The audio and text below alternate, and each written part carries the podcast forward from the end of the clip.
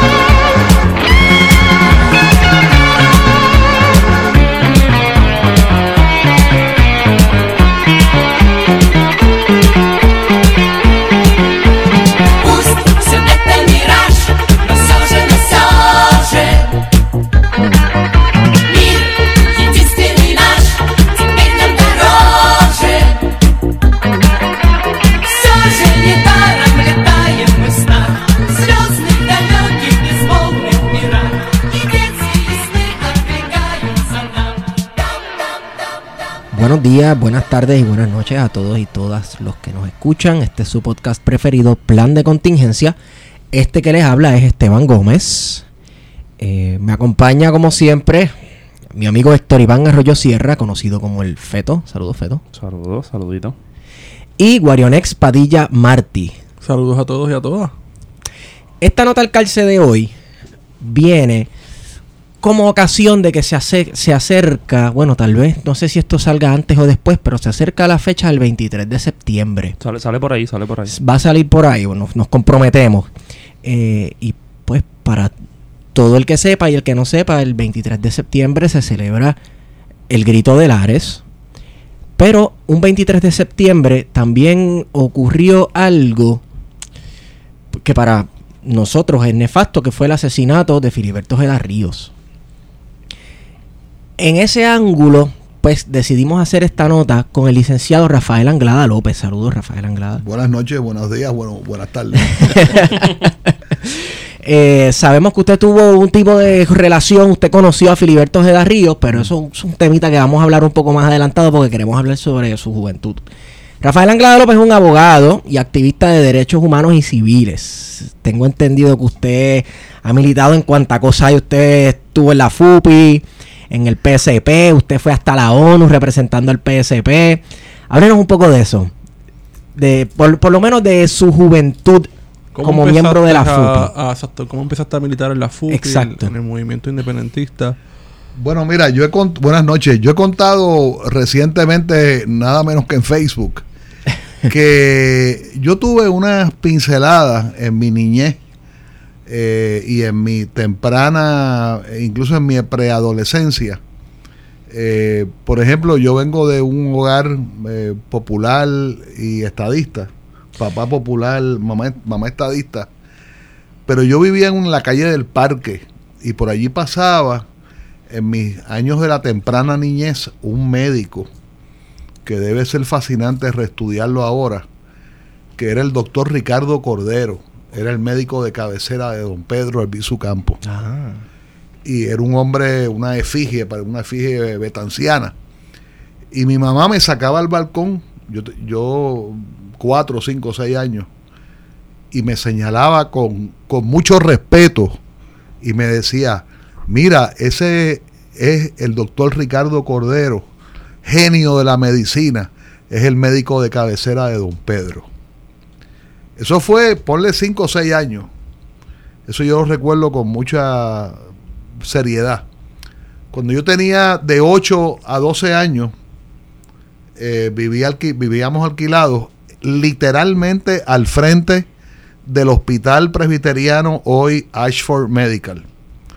el edificio del parking no existía, era un parking abierto. El Ashford se llamaba presbiteriano y don Pedro Albizu Campo estuvo hospitalizado, encarcelado varios años en la esquina del hospital, en la esquina frontal del hospital, mirando a la calle Nairn, que es la callecita Sí. que te lleva a la misión presbiteriana, que no sé si la han tumbado. Eh, y para mí, de niño, de 8, 9, 10, 11 años, eh, estando en el patio interior del hospital y mirar para arriba, eh, un patio abierto, un edificio muy bonito, se veía la esquina donde estaba preso, hospitalizado don Pedro, veías el movimiento de los guardias, de las enfermeras, eh, y hay algunas fotos que yo puedo reconocer hasta la arquitectura del edificio. En esa calle Nairn era que vivía Juanita Ojeda. Y fue donde primero albergaron a don Pedro cuando fue amnistiado en diciembre 31 del año 64. Después él muere en abril del 65. Él muere a los pocos meses en, en casa de don Ricardo Cordero, aquí detrás, en la extensión Roosevelt, en la calle que está el Burger King. Pues en esa calle murió don Pedro, en abril del 65. Entonces, eh, de niño, yo me escondía debajo de las amapolas y yo presenciaba los primeros piquetes de la, lo que se llamaba la nueva lucha de independencia de Puerto Rico, que eran unos piquetes por la libertad de don Pedro y de los héroes nacionalistas en general. Eh, quiero hacer una breve pausa eh, en este concepto de la nueva lucha por la independencia de Puerto Rico. Eh, yo lo puedo definir, eh, para el, para el que no conozca, usted me va a corregir, porque tú sabes que yo a veces me voy bien al garete con mis definiciones de lo que son las cosas. Pero la nueva lucha por la independencia de Puerto Rico fue este giro ideológico que tomó la lucha por la independencia de Puerto Rico. eh, debido a la represión que sufrió el movimiento nacionalista, pues entonces muchos tuvieron que esconderse, muchos murieron porque los mataron, los ejecutaron. Y el triunfo de la revolución cubana creo que tuvo mucho que ver con este nuevo auge de un independentismo de izquierda. Yo creo que de ahí nació también esta, este afán de quienes quisieron reprimir ese nuevo movimiento con atar el independentismo a todo lo que fuera comunismo, etcétera, con cuestión de meter los, los miedos y los cucos de siempre. Pero el independentismo comenzó a moverse del nacionalismo y, y, eh, estas- estos nuevos jóvenes graduados de la Universidad de Puerto Rico eh, comenzaron a adentrarse en, la- ideología marxista y comenzaron a esbozar el independentismo y el antiimperialismo desde, ajá, desde un punto de vista marxista. Y, y eso es la nueva lucha. Fíjate, es interesante, la FUPI se ha fundado anteriormente. La FUPI se funda en el 56 Sí, este, y el MPI se funda en el 59. sí. Todavía está entre nosotros Norman Pietri Castellón, que es una mente privilegiada y lúcido. Eh, está limitado en su movimiento. eh, podemos ir a su casa quizás. Eh, Norman es, es casi fundador de la FUPI. Ahí está el poeta Hugo Marguenat, otras personas. Bien, tú tienes razón. El, el 59, el MPI se funda el 11 de enero del 59. La revolución cubana ha triunfado 11 días antes. Eh, el primer documento que yo creo que sale de la fundación del MPI es un telegrama de felicitación a Fidel Castro. No es coincidencia, Eh, como e invitarlo a Puerto Rico para el 26 de julio. ¡Wow! Eh, y, y- y déjame acotarte algo. Maribra me contaba que, que, claro, Maribra se va del PIB como en el 56, 55, 56. Y yo le preguntaba, bueno, ¿y qué ustedes hacían? Y me dice, mira, 57, 58, nosotros lo que hacíamos era solidaridad con el pueblo dominicano y con el pueblo cubano, léase, recoger dinero para, léase, comprar armas. Incluso el MPI estableció, estableció Y- una misión solidaria. Ah, no, eso eso es sí. después.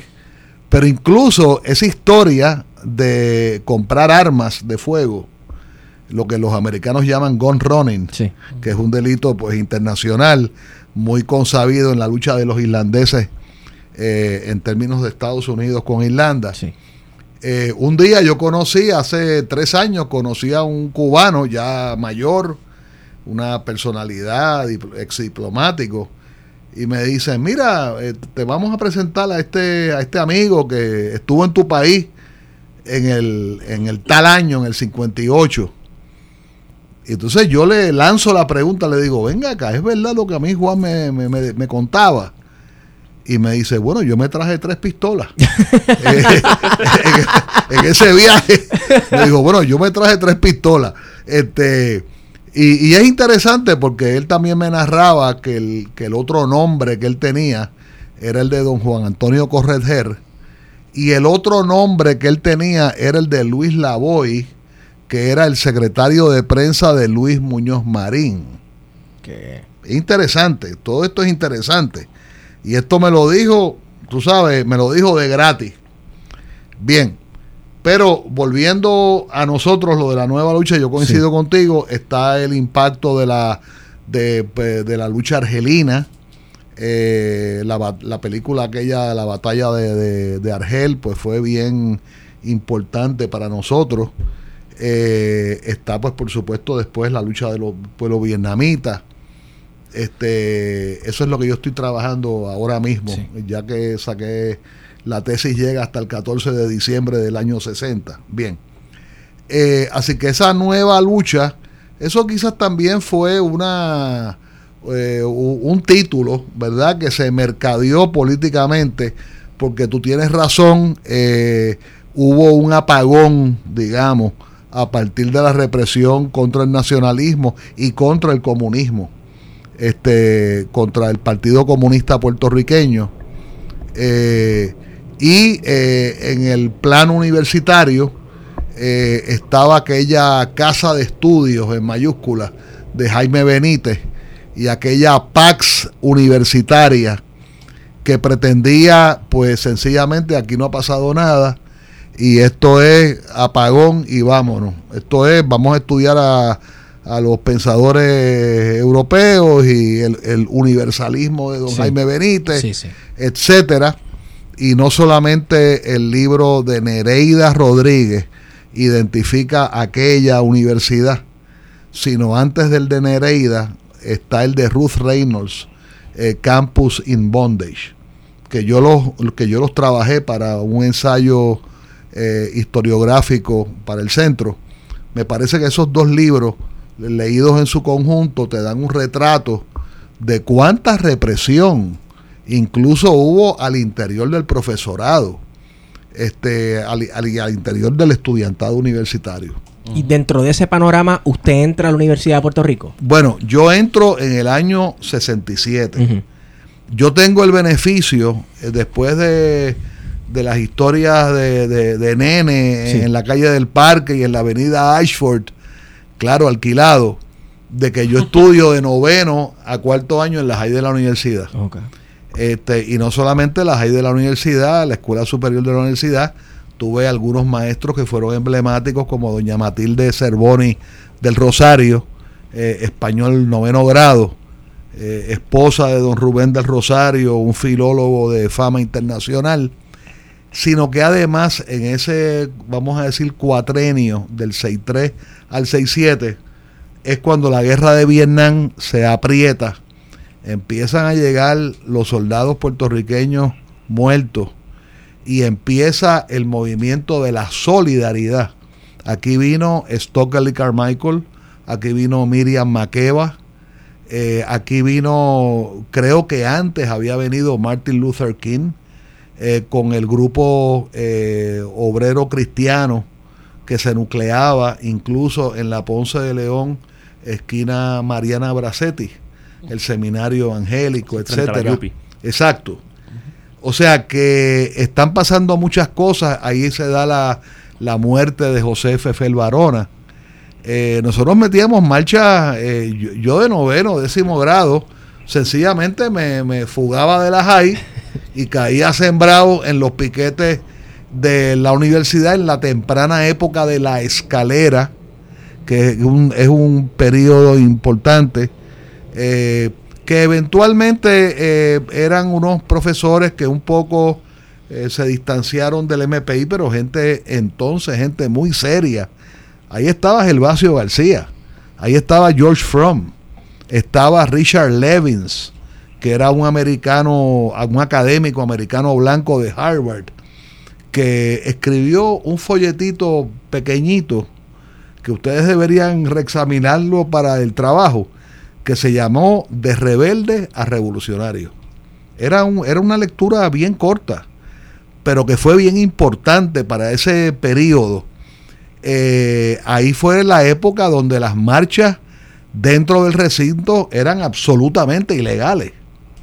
Este, por ejemplo, a mí me votan por vida de la Universidad de Puerto Rico ya en el a finales del 70, comienzos del 71 y mm, el grueso de la acusación eran marchas en el recinto. Pero ya ahí O sea- en el cambio de, de gobierno, ¿sabes? Porque Ahí di un en- salto de, de- de- di un Eh, salto. Cambia la hegemonía popular a, a, a Ferré. Eh, exacto. Déjame decirte que la escalera era porque no se podía hacer proselitismo en el recinto y se estableció una escalera de esas de, de pin- de pintor que entonces mirabas a la Ponce de León. Y ahí es que ese primer colectivo, ahí está José María Lima, que es un, ¿ah? Una leyenda. Que, fue que es un personaje eh, y ahora todavía estamos descubriendo cosas de su de su obra este Rubén del Rosario eh, Francisco Manrique Cabrera. No era tanta gente. José Emilio González. José Emilio venía del, del viejo PIB bueno Manrique venía del PIB de los cincuenta y pico. Eh, entonces pues ¿qué pasa? eso yo lo, lo, lo vivo de noveno, décimo grado, undécimo, duodécimo, yo cruzaba la gándara y me venía para acá. Y, y las marchas estándar eran de Río Piedras al Viejo San Juan. Yo, toda- no, yo todavía me burlo, de, me burlo, claro, ya no puedo caminar lo que caminaba antes. Pero la- decir una marcha era obligado de Río Piedras al Viejo San Juan. Eso era obligado. Lo otro que era obligado siempre era que siempre llovía. Eso cogía, cogía te, te- te enchumbaba automáticamente. Bien. Eh, después entro a la universidad en el 6-7, no me integro a ninguna organización estudiantil ni política, pero a nivel de las clases y los, grupos de amigos, pues uno era independentista. A mí lo que me integró al trabajo organizado fue la huelga de hambre que, que protagonizó José Miguel Pérez Oteros, que está disponible, eh, eh, eh, que dirigía la JIU, que era la Juventud Independentista Universitaria, que era el brazo estudiantil universitario del PIB. Entonces hubo una huelga de hambre al frente de, en la torre, que nosotros ocupamos la torre por, por, por más de un mes. Y en esa huelga pues fue como por Este, por ejemplo, yo pertenecía a un grupo que nos fuimos, eh, creo que hicimos 18 días, no, no me acuerdo si eran 14 o 18, eh, porque entendíamos que, pero fue huelga de hambre de verdad. Eh, se, se difamó mucho, porque que si por la noche comíamos, to- todo eso es embuste, todo eso es embuste. Podía haber alguien, este, vamos a decir, eh, en, la, en, la- en- en- en las orillas, no la gente militante, pero la gente que, que, que, ¿verdad? que iban a las marchas, pero no tenían la disciplina. Eh, y yo no sé cómo fue después, pero pertenecer a cualquiera de esas agrupaciones estudiantiles era una visión bien estricta, bien estricta y bien, se puede decir, rígida, en el sentido de que eh, inconcebible que alguien fumara marihuana en aquella época, ¿verdad? Sí. Entonces había otro montón de gente que tú sabías que se fumaban el cigarrillito, pero no estaban en las agrupaciones. Pero tú podías contar con ellos por una marcha, ¿verdad? Eh, para eh, una marcha hasta San Juan, etcétera. Bien. Eh, ¿Qué pasa? Esa huelga de hambre de la IU, eh, yo la recuerdo en la víspera de la Navidad del 69, del 69, me mete a mí de cabeza en la primera brigada minera eh, de la zona minera, del MPI y de la FUPI. Eh, yo, yo vi- viví, nosotros vivíamos en el municipio de Utuado durante toda la Navidad del 6-9. Este, yo me acuerdo que yo llegaba a mi casa el 24 de diciembre por la tarde y me iba el 25 este y, y metimos una segunda brigada en la Navidad del 70 eh, que esa la vivimos en una choza en una en una choza en, en un monte en Lares este que fueron dos, dos jornadas fuertes en la zona minera ahora que se está volviendo a hablar de podemos, eso podemos hacer un paréntesis y, Sí. y que nos pueda explicar por qué una brigada minera en esa época. Bueno, porque, porque si, si vamos a los claridad de la época o a la prensa de la época, durante la gobernación de Roberto Sánchez Vilella, del 6-9 al 7-2, este, se manejó la idea de, de eso hubiera sido la eliminación de cuatro municipios. El, eh, Utuado, Adjunta. Al- Adjunta, Lares y creo que Jayuya, en, en una cosa que quizás ustedes conocen, en la cosa de la minería, que es el open pit mining. O a cielo abierto. Sí, es cielo abierto. Tú Destrucción sencillamente masiva. rajas la tierra, haces un hueco, Y te haces billonario y después la dejas ahí tirada. Y los únicos precedentes que había en el mundo eran lugares como Noruega, este, tú sabes, Chile, Chile, también. ¿no? Chile, que son lugares desérticos, Ujú. Pero absolutamente ningún precedente. Era un precedente de sobrepoblación, de zonas montañosas, ¿verdad? Que también se había encontrado una alta presencia de plomo y metales que podían Sí. perjudici- eh, sean perjudiciales para la salud. Y que si se abría esa, mi- esa minería a cielo abierto, pues el, el viento se iba a cargar Sí. todo ese particulado alrededor de toda la isla. Era como, como lo de Peñuelas, Exacto. pero... Sí, sí, sí, sí. Exacto. Eh, y déjeme decirle, lo poquito o lo mucho o lo poco que hicimos, Nosotros hacíamos brigadas de, de, de proselitismo. O sea, nosotros íbamos casa por casa. Eh, era, era un trabajo como realmente yo miro ahora a los testigos de Jehová. Y yo, y- y- y yo digo, wow, tú sabes, parece que se nos pegó algo de eso. Sí. Era casa por casa, este, nos metíamos en las casas, le hacíamos la historia a la gente. Yo me acuerdo, eh, yo me acuerdo de muchas, eh, yo te puedo enseñar dónde yo dormí, dónde dormimos mucha gente, en, en la salida de Utuado, en Vivía Abajo, la salida para Jayuya, en- allí en un primer piso, bien pobre, al frente de una barra. Este, pero por ejemplo, eh, yo recuerdo cuando visitamos el poblado de Ángeles, que yo dije, esto, esto es una plaza y esto tiene una iglesia y esto tiene un sentido arquitectónico de plaza, como, una, como un municipio en pequeño. Sí.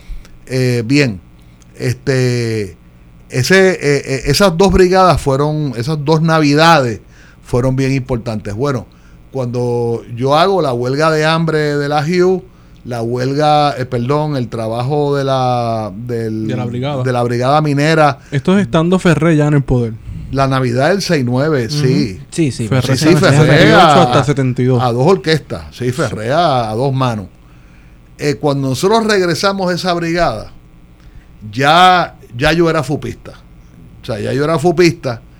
Y eh, de ahí para abajo, yo básicamente dejé de estudiar. Este, yo hice un segundo año que era 3.9, tú sabes, eh, con un montón de clases. Pero ese segundo semestre de 6970, eso fue trabajo. Yo, yo estudiaba, yo iba a clase, pero tú sabes, con la mano izquierda. Este, yo por lo menos eh, fui electo secretario de finanzas de la FUPI, pero el trabajo era, eh, era, era vender claridad. Nosotros llegamos a vender 3.500 periódicos Claridad en un viernes en el recinto de Río Piedra.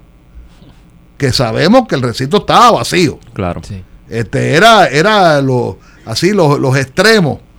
Y la otra actividad que también creo, creo, que fuimos precursores, eran las mesas de venta de libros, que eran los libros de la librería Puerto Rico, que quedaba en Santa Rita, en la Amalia Marín con, con la esquina allí de Don Pancho, que allí era donde comíamos nosotros, eh, una cosa que se llamaba la Librería Puerto Rico, que la dirigía Lorenzo Piñero, hijo, que murió relativamente joven. Eh, bien, eh, esos dos, esos dos operaciones militares, económicas, perdón, la venta de claridad y la venta de los libros, yo puedo decir con mucho orgullo que yo heredé una, una FUPI que debían el alma, la FUPI de Florencio, Merced, Rosa, este, y de su colectivo. Eh, pero la FUPI que dirigió Rubén Soto Falcón, recientemente fallecido en Buenos Aires, este, y la, y la que dirigió Flavia Rivera Montero de Cagua, está viva, está disponible. Eh, fue nosotros, nosotros pagamos todo el déficit que se debía y yo me acuerdo que yo que dejamos una imprenta de mimeógrafo Gestetner, era la marca, eh, paga. Este, o sea que, que, económicamente se hizo un trabajo fuerte. Este, internacionalmente estaban ocurriendo otras cosas. Eh, el, mundo, vamos a decir, de izquierda, estaba rajado como un melón por la mitad entre los pro-soviéticos y los pro-chinos. Y cuando ustedes vean el concepto conflicto sino-soviético, eso era poco menos que una guerra mundial. A todos los planos. O sea, no, no, era que teníamos una diferencia, vamos a conversar. No, no, era, era, era fuerte. De ahí las rumoradas diferencias entre Fidel Castro y Che Guevara, bueno, en que Fidel era pro-soviético y la aventura maoísta de... Exacto. Bueno, yo no, yo no te diría que de ahí venían. No, yo, yo creo que están corriendo a la vez. Okay. Eh, toda esa cosa que si Fidel no era comunista, que era el hermano, que era el Che. Yo, yo tengo, yo tengo mi, mi yo tengo mis cuestionamientos de todo eso. Eh, lo, cierto era que, que las dos personas que eran más ideológicamente, vamos a decir, comprometidas con el socialismo científico, eran Raúl y el Che. Este, eh, pero eh, se han construido unos argumentos que yo no estoy seguro que sean correctos, pero pero en, este, en este conflicto sino-soviético, como Cuba gana en el 59, pues Cuba estaba como en el medio, ¿verdad? Y, ustedes saben que el Che muy temprano va a, China, eh, eh, va a la Unión Soviética, pero eh, ahora me estoy refiriendo al 66 y 67, la experiencia guerrillera del Che eh, creó muchos problemas. Muchos problemas eh, al interior de los partidos comunistas de América Latina eh, y frente a los soviéticos. Este, los soviéticos privadamente se burlaban de Cuba. A mí me decían pro-cubano en Praga. A mí me decían guevarista, pero de forma despectiva. ¿Verdad? Eso es como una forma de, como un chiste de mal gusto. Sí.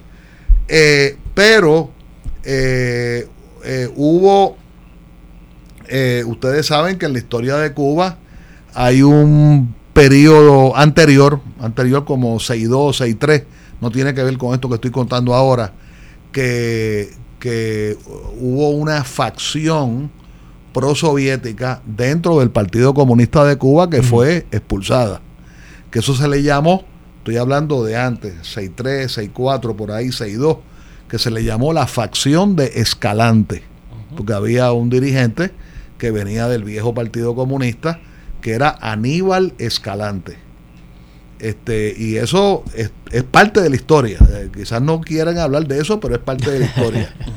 ok, y asimismo, este, eh, Cuba tuvo, eh, fue muy crítico cuando se da la ¿cómo se llamaba? La, la Revolución Democrática de Checoslovaquia, de Alex, al- a- Alex Dubček. Bueno, muy democrática, pero Checoslovaquia le había vendido armamento viejo a Cuba. Y eso salió para afuera. Y eso, esa, esa pelea se dio. Pero te digo que habían, que habían eh, lo- los partidos comunistas de América Latina eh, típicamente criticaban a Cuba. Por ejemplo, el Partido Comunista de Chile criticaba a Cuba. El, el Partido Comunista que, que pretendía ser bastante unitario y que trataba de mantener, la- eh, mantenerlos con los, tú sabes, las puertas abiertas, era el Partido Comunista de Uruguay, que dirigía eh, Arismendi, eh, algo Arismendi, Rodney, Rodney Arismendi. Este, Rodney Arismendi siempre se mantuvo muy cerca de Cuba y porque todavía ya no existía el, el viejo Comintern, eso ya no existía, pero existía una cosa que, que empujaba bastante, que era la, la conferencia de los partidos comunistas y obreros, léase pro Unión Soviética. Y había una cosa que se llamaba la conferencia de Moscú. Y cada, que, po- ponle cada dos años, tres años, habían estas cumbres de los partidos comunistas y obreros eh, se- sesionando en Moscú. Eh, y eh, Cuba era Cuba era mal vista por mucha gente. Pero ¿por qué razón? ¿Y por qué razón este mm, tratar esta cuestión de la lucha de guerrillas de manera despectiva? Bueno, porque la teoría era que los que muchos partidos comunistas que no se querían envolver entendían que eso era la teoría foquista. Todo eso lo puedes buscar en, hasta en Google te va a aparecer. La teoría del foco, ¿ves? La teoría del foco es la teoría clásica de que empiezan 10 guerrilleros en el medio de una selva y que van a crecer y le van a ganar al enemigo y taca taca y el, el foquismo, el guevarismo, todo eso se manejó. Pero en, en noviembre del 70, noviembre del 70 a febrero del 71, lo puedes buscar, hay una cumbre de eh, Fidel Castro con eh, Brezhnev en Moscú. Y ahí, hay- ahí hubo como un reapproachment, ahí hubo como una, como mira, somos amigos, vamos a, tú sabes, vamos a discutir nuestras diferencias, bla, bla, bla. Eso debe coincidir y también lo puedes cotejar, fácilmente cotejable, que Cuba entra al Consejo de Asistencia Mutua Económica, el CAME, en español Comecon, perdón, en inglés Comecon. Y el Comecon era un mercado común europeo del socialismo, del socialismo soviético. Sí. ¿Eh? Y, y eso, eso tuvo su efecto. Eso ustedes probablemente saben mejor que yo que la teoría de eso era que unos países se reúnen y dicen, bueno, lo, lo tuyo es, es- es- es madera, pues ponte a hacer madera. Exacto. Y yo me encargo de la arena, ¿verdad? Y, y así. Sí, se negocia. Eh, ¿ah? Sí, se negocia. Se negocia y yo me encargo de la leche, tú te encargas de la carne. Por eso esta cuestión de que Cuba se encargaba del azúcar y Rusia le enviaba los tractores. Sí, claro. Bueno, pero ya eso era, ya eso era una típica permuta Sí. que, que mucho de lo que mal se ha dicho de, de que Venezuela le regalaba el petróleo a Cuba. Venezuela no le regala nada a Cuba. Eh, Venezuela le intercambiaba petróleo por médicos. Y eso sencillamente se llama permuta. Eso es evitar meter el dólar en el medio. Ese es el bartering, ¿verdad? Eh, clásico.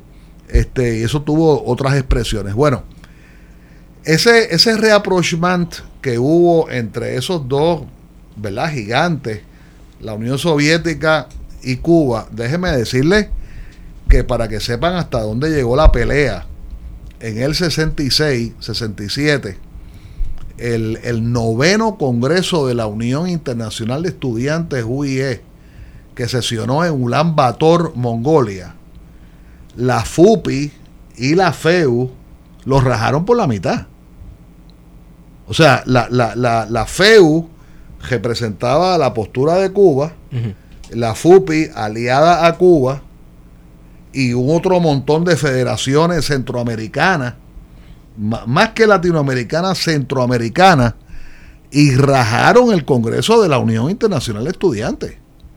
Eso había sido 66, 67. En ese Congreso estuvo Alberto Pérez Pérez, estuvo José Pinchi Méndez, el profesor ya retirado de sociales, El que hizo el, el anuncio auspiciando la candidatura de ese García mismo Padilla. que escribió un libro muy bonito que se llama Aquellos Años Verdes, que ustedes deben examinarlo. Este estuvo Roberto Todd Pagán y estuvo José Rafael Fefel Barona, eh, que posteriormente pues fue eh, asesinado por una bomba americana en, en Vietnam del Norte y estuvo vegetando en un hospital en Moscú casi un año. Wow. Y que la película que viene por ahí de camino de Osorio, de El Erí, que ustedes deben conocerlo.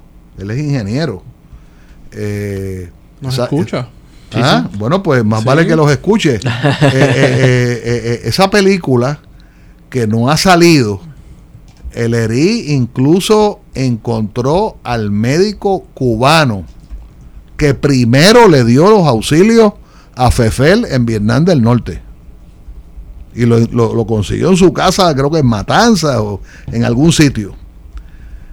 Eh, pues, ¿qué pasa? Que, que la pelea fue seria. La pelea fue seria. En el Congreso de Ulan Bator 67, eh, la FEU, la FUPI, salimos todos votados de allí. Y entonces, en, eh, y, y perdonen que les he dado para atrás y para adelante, cuando se da la cumbre esta entre Brezhnev y Fidel, febrero del 7-1, se da como, como un restablecimiento de, de que somos amigos y somos hermanos y qué sé yo qué. Y una serie de federaciones regresamos a la UIE. Entonces, ¿a cuál curita mandan para allá? A MOA. este, lo cual era hasta hasta abuso infantil, porque yo yo yo llegué a Praga de 20 años de edad. Te estuvo en Praga en el 70. En el- yo llegué en el 71, pero antes de cumplir 21. Este, yo llegué a Praga eh, do- tres años después de la llamada Revolución Sí. Democrática de Dubček. Eh, y eh, cuando yo llegué a ese edificio, pues era, era obvio que estábamos regresando. eh, y, y Cuba se jugó una maroma. Fue que Cuba mandó un cubano para allá, pero no lo acreditó en la UIE. Lo dejó en la embajada. Lo dejó como a, a cierta distancia, Sí. como que aquí estoy yo, pero yo estoy aquí part-time. Yo todavía no he presentado mi- mis credenciales. Recuerda que esto es una vida, lo que ahora se llama paradiplomática, Sí. Sí. que es una palabra media, media rara. Eh, eh, los populares se creen que ellos se han inventado la paradiplomacia.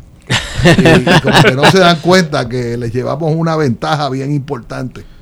Bien, eh, yo le metí, eh, cuando a mí me seleccionan eh, para ir a Praga, En representación de la FUPI. de la FUPI, pero eh, eh, eh, de- debe quedar obvio que la FUPI estaba totalmente adscrito al MPI. Sí.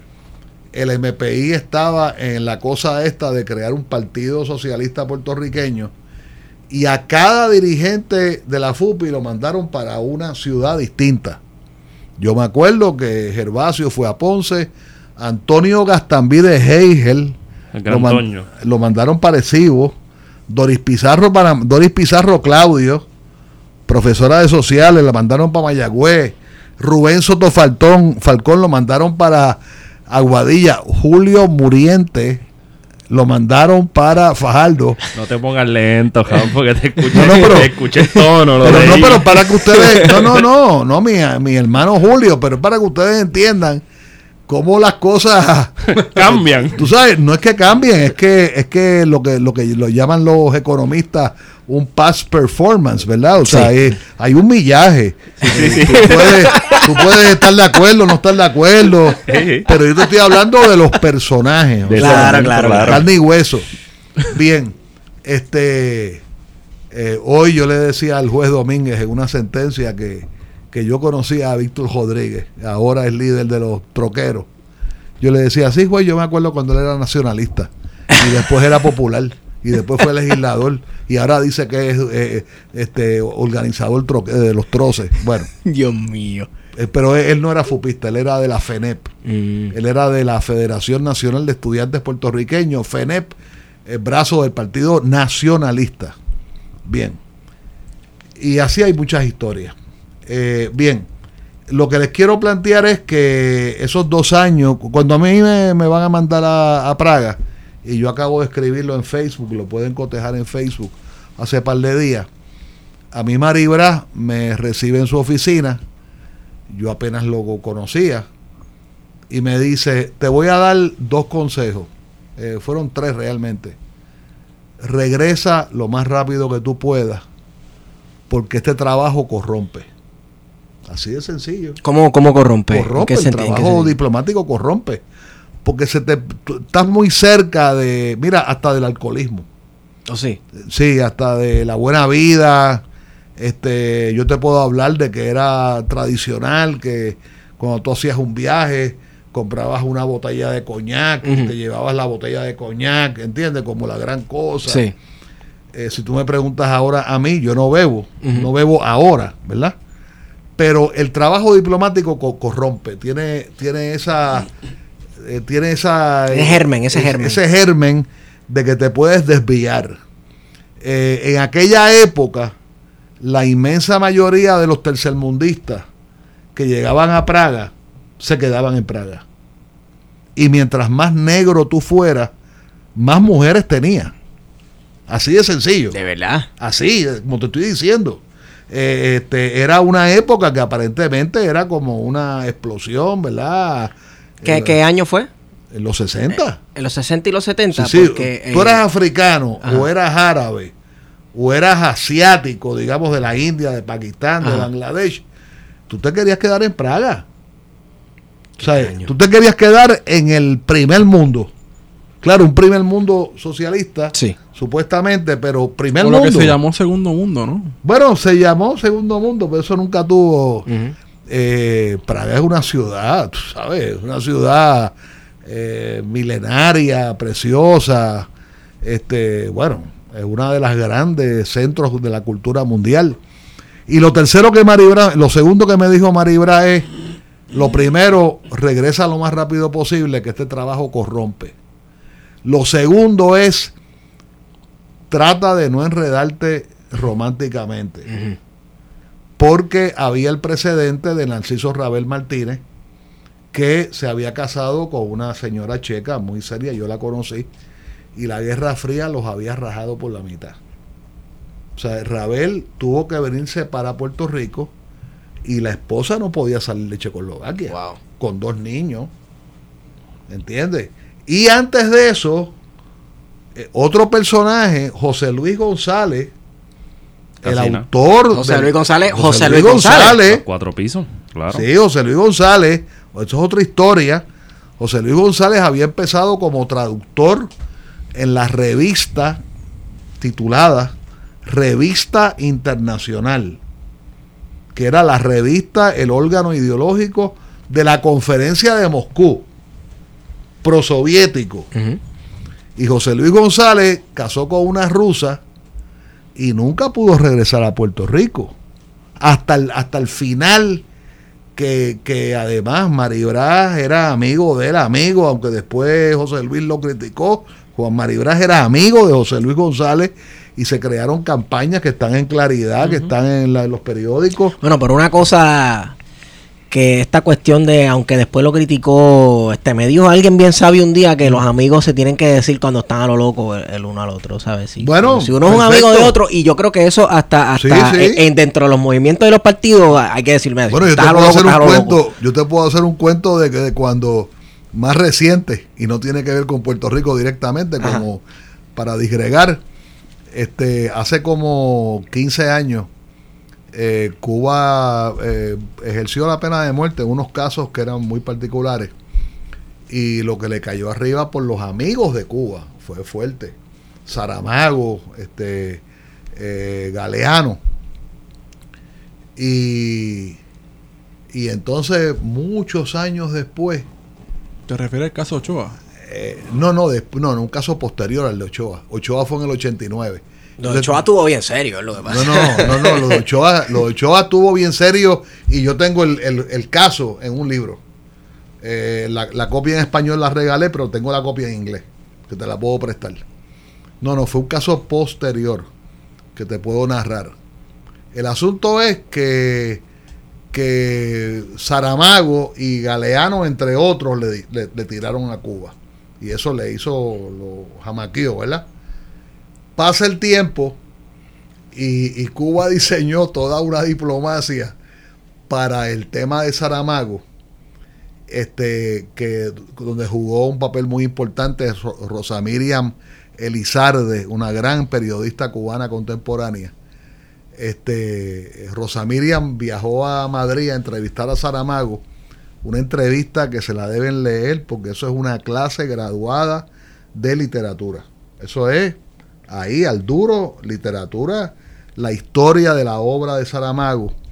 Y al final Rosa Miriam le da un beso y le dice, maestro, este, nosotros lo queremos mucho. y entonces el viejo le dice, no, este... Jugaron yo- con los sentimientos. Sí, eh, yo sé que nos queremos mucho y, y eso fue y eso está grabado y, y escrito. O sea, esto no es que yo te lo diga. Y con y con Saram, y con y con Galeano, que fue más reciente, lo invitan a una reunión de Casa de las Américas. Y Sarama, y Galeano acaba de dijo lo que tú acabas de decir. Dijo porque a los amigos se les habla de frente no se les habla de espalda. Y eso también está grabado. Eso tú lo buscas. Galeano, Galeano, Casa de las Américas, y tiene que ser 2000, tiene que ser como 2014, 2015 por ahí. No, no, no hace cinco siglos. Y yo dije, y lo dijo al final, y yo dije, coño, de verdad que el tipo es, el tipo tiene cabeza. le, le dijo así, le dijo, le dijo, los amigos eh, nos criticamos de frente o, o nos decimos las cosas de frente. Bien. Pero volviendo a nosotros, José Luis González, José Luis González casó con una rusa. Nunca- eh, también José Luis creo que había, había renunciado a la ciudadanía americana. Sí. Eh, hay un problema con la ciudadanía. Sí. Y eh, José Luis no podía venir a Puerto Rico. Y vete a claridad, y ahí está la campaña. Hasta que entonces él viene una vez invitado por, creo que por el Junior College. cuando era Junior College, con lo que ahora es Ana G. Méndez. Eh, ahí estuvo metido García Pasalacua, este, estuvo esa camada de, liberales, eh, Toño Fernó, que en paz descanse, que era muy amigo de García Pasalacua, este, estuvo Benifranqui Cerezo, este, Manolín Maldonado Denis. Pero lo que te quiero decir es que cuando Juan me dice eso, trata de no enredarte para que no se te complique la vida. Pues mira, lo, lo tercero que me dijo es, mira, el checo es un idioma altamente bien culto, pero después no vas a poder resolver nada con el checo. Ujú. Este, tú sabes, vas a tener que... Pero no es que dos- dos- los primeros dos consejos bien profundos y el tercero es pichar al checo. Y por eso, o sea, que paréntesis, el error que cometí es que tú llegué a tener maestro de francés a nivel de, eh, ¿cómo se llama? De uno a uno. Este, Ajá. Conversacional. Eh, no, no, este intensivo Ajá. y no lo aproveché y me y me y me fustigo con eso todos los días. Porque si yo hubiera sabido francés escribía otra tesis, no la que escribí, o hubiera sido una mejor tesis, lo que quiero decir. Bien, este, así que eh, a mí me envían para allá, este, pero recuerda, con una política exterior que me acuerdo de la asamblea de la FUPI, que fue en el sótano de música en humanidades. Yo no sé si ahora es música, pero es el sotanito que queda eh, al eh, la torre mirando hacia la Ponce de León, con una política exterior de apoyo a la Guardia Roja de los chinos. Pues tú sabes, eso era, eso era no, no. Eso era como, eh, no menciones esa palabra. Este, y, y yo llegué a un lugar donde el típico delegado era casi papá mío. Eso es otra cosa que quizás a nivel especialista, ¿verdad? Esto no le interesará a nadie. Pero la otra gente no tenían 20 años. Tenían 34, 38. Tenían bueno, el panameño tenía cuatro hijas. Eh, el, el chileno, casi papá mío. El colombiano, que tenía un nombre clandestino, era, me llevaba 15 años. ¿De qué extracción social eran las personas que estaban allí presentes que tú hubieses podido por lo menos... Bueno, mi- tú dices lo- los compañeros delegados. Sí. Sí, no, Bueno. bueno, lo- le- por ejemplo, el colombiano, el... el- Bueno, mira, el colombiano eh, tenía un nombre clandestino eh, y era de la Juventud Comunista de Colombia, de la JUCO. Me encantaría saludarlo. El nombre de, de- de él entonces era Jairo Espinosa. Ese era el nombre que él, que él usaba. Súper común. Es Sí. súper común. El chileno todavía lo visito y si ustedes van a Chile, pues a ese yo lo quiero como, como un hermano mayor, Alejandro Ñáñez Betancourt. Era un tipo, es un tipo eh, espectacular. Eh, había sido el primer presidente estudiantil, estudiantil gremial, no de cuatro fupistas. Era de, de- de- de la suma de todos los recintos de la Universidad de Chile, no de la católica. La católica era la derecha, eh, por lo menos en aquella época. Estaba la, la de Chile, la católica y la técnica del Estado. La técnica del Estado era la, la izquierda, eh, do- dominada por los comunistas, pero después la vendieron y le cambiaron el nombre y ahora la privatizaron. Eso temprano, en, en la época de Pinochet, la privatizaron. Pero era la UT. Tú, tú oyes la música de la época y dice, UT, UT, la técnica. eh, esa era la, como la vanguardia. Este, y, y mi amigo fue el primer comunista que presidió la Federación de Estudiantes de Chile. Este, eh, y él había, eh, y él organizó la primera marcha del estudiantado chileno. Claro, no la marcha eh, de todo el territorio, sino que ellos entraban a una ciudad, marchaban en la ciudad, y entonces se montaban en una guagua, llegaban a la otra ciudad y, y llegó a reunirse, lo, lo llegó, lo llegó a recibir Eduardo Frei padre, antes de Allende.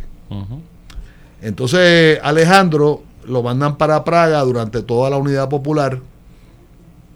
Él estaba loco por regresar a Chile y cuando está montándose en el avión cae Allende. O sea que él se, él se- él se tiró los dos años en Praga. Y entonces, cuando nunca llegó a Chile, y lo mandaron a Moscú. Y en Moscú dirigió la resistencia, el, el colectivo de la resistencia estaba centrado en Moscú. Y lo dirigía él. Hasta que al final de Pinochet, eh, parece que coincidiendo con la muerte de, de Lucho Corbalán, a él lo mandan a dirigir al Partido Comunista de Chile en el clandestinaje. Y él llegó a enamorarse con una compañera y la compañera no sabía su verdadero nombre. Y este, eh, él me dice que él le tuvo que decir, mira, este, yo tengo que salir ahora, este, búscate el periódico tal año, de tal día, de tal página, ese es mi nombre. Este, Wow. pero un tipo, además, un tipo que, que como era la resistencia, era todo el mundo más o menos peleando con, contra Pinochet. Es un tipo que hoy tú mencionas el nombre de él en Chile, entre diferentes walks of life, ¿verdad? Diferentes militancias, y te dicen, ah, coño, el gordo Ñañez, sí, coño, el gordo, el gordo es mi hermano, qué sé yo, qué. Este, y Alejandro, Alejandro, bueno, perdió la, propiedad de su familia. eh, eh, eh, su primera mujer murió de cáncer en Moscú. Su hijo fue educado en la Unión Soviética. Eh, ingeniero en la Unión Soviética. Es interesante las emigraciones que tenemos todos nosotros. Sí. en, en ese periodo, en los 70 principalmente, estuvo de moda los, los, los estudiantes, principalmente de Latinoamérica, ¿verdad? Universitarios, irse a estudiar a Moscú. Yo, Yo te, yo te puedo explicar eso. a perfecto. Moscú y en contraposición el punto cuarto, los que venían a Exacto, a Estados exacto. Unidos o venían a Puerto Rico. Yo te puedo a explicar estudiar. eso bastante bien. Primero, en mi tesis vas a, vas a encontrar el punto cuarto, eh, los discursos de Eisenhower, ¿verdad? Y eso era, pues, todos sabemos que, por ejemplo, el papá de Obama es un keniano que le- lo becan en Hawái. De ahí sale lo de, lo de papá keniano. Y el papá keniano se casa con una mujer blanca americana, ¿verdad? Ok. Eh, y está el punto cuarto. Pero el, el campo socialista no se quedaba atrás. Eh, a- en, en Mo- en Moscú eh, se fundó una universidad, que fue la Universidad Patricio Lumumba. Y en cada capital europea socialista había típicamente una universidad para el tercer mundo. Había gente de Brasil, de, De República Brasil, de Dominicana, Sudán, de, Cuba. Angola, de... Sí, Olvídate por ir para Sí. abajo.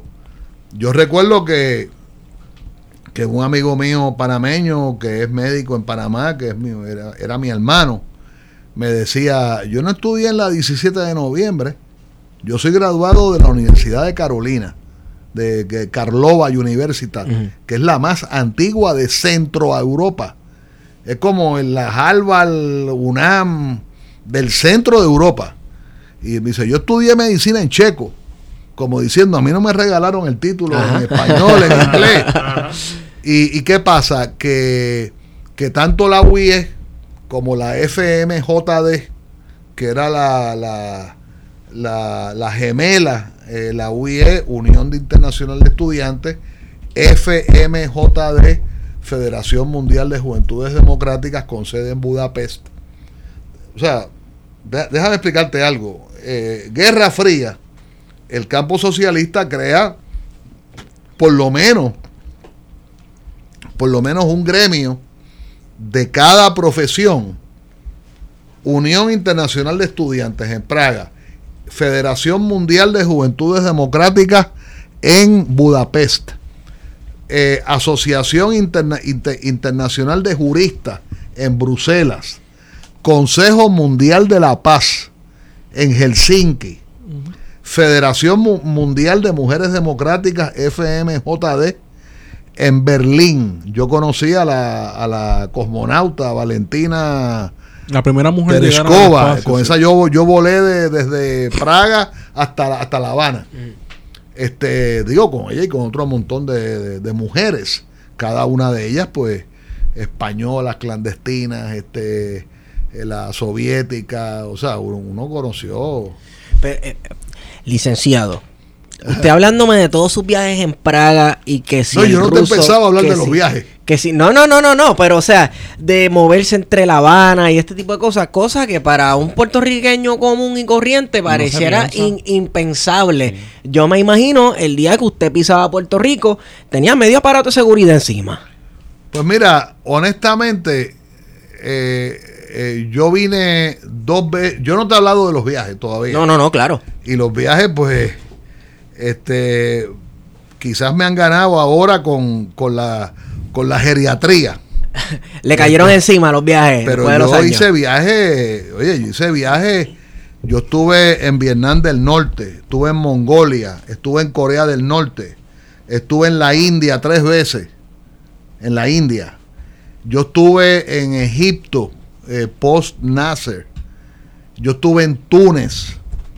Este, y, y- y, por ejemplo, yo conocí, es verdad que fue una cosa, eh, yo conocí a Milcar Cabral, que era como el papá de la independencia del África, a quien asesinaron en Conakry en eh, meses después, en septiembre del 72 y Guinea-Bissau adquirió formalmente su independencia en, en abril del 74. Y esa es otra historia, ¿verdad? Pero Amílcar Cabral era el africano emblemático, independentista, y tú todavía por ahí ves a par de gente que se llaman Amílcar, eran, eran hijos de compañeros independentistas. Yo, el hijo mayor de Papo Segarra se llama Amílcar. Este, eh, el hijo de Carmen Borges y Martín Pérez, que en Estados Unidos se llama Amílcar. Este, es un nombre, eh, es un nombre, y el hijo de, de Iris Jackson se llama Amílcar. O sea, el, tema africano siempre ha sido bien llamativo. Porque uno lo veía como, tú sabes, como la cuna de la independencia. Eso es lo que yo estoy investigando ahora mismo. Para lo que yo pretendo que sea un segundo libro. Cómo se funda el Comité de 24, todo eso. Pero volviendo a la UIE, eh, yo estuve dos veces en Chile.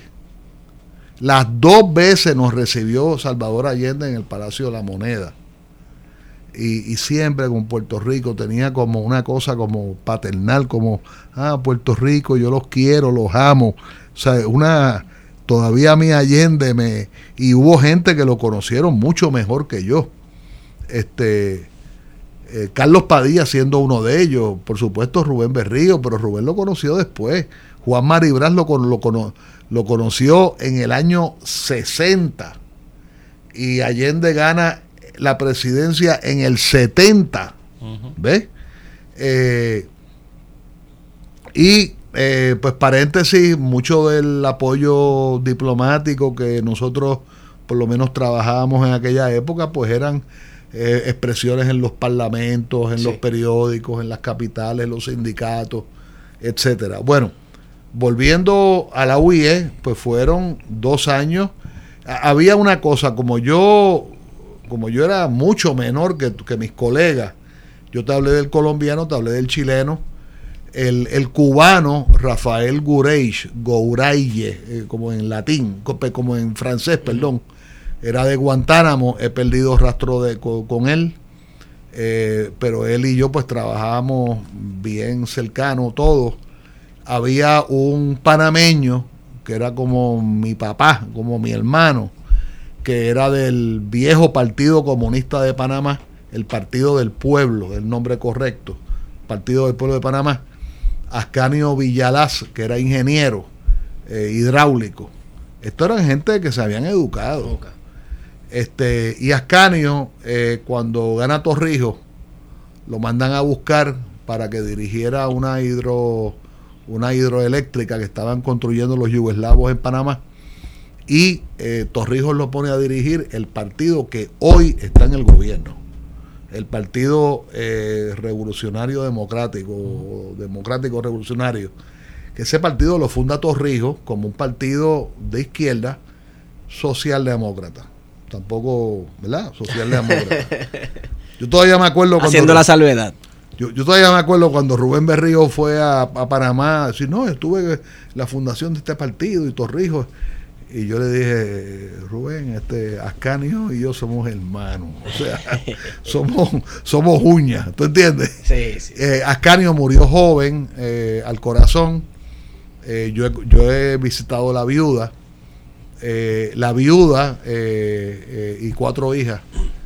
la viuda fue la segunda madre del segundo presidente Martín Torrijos porque Martín Torrijos es hijo de Omar Torrijos, pero como se decía en el campo antes, nacido fuera de la casa. Mm. Ah. y este me decía eh, Orieta que el día que el padre conoció al hijo, el padre estaba temblando. Estaba bien pugilateado. Este, cuando el día que conoció al nene chiquito.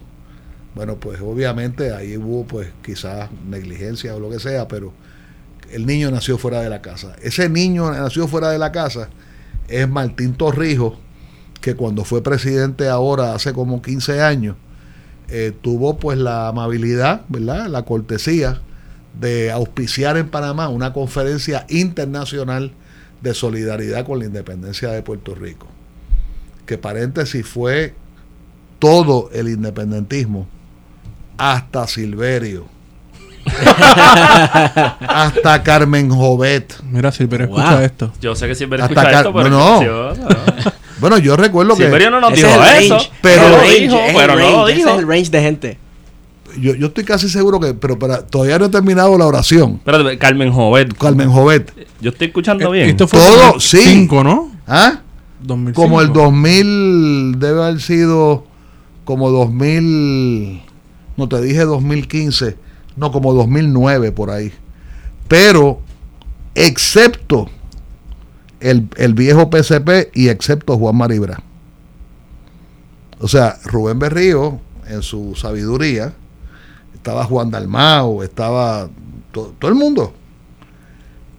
Organizó una conferencia internacional de solidaridad con la independencia de Puerto Rico. Fue Rafael Cáncer Miranda, no recuerdo si Lolita estaba viva, excepto Juan Maribra y excepto PCP y, y lo que era lo que había dejado de ser el PCP y entonces era Congreso Tosiano, yo no me acuerdo.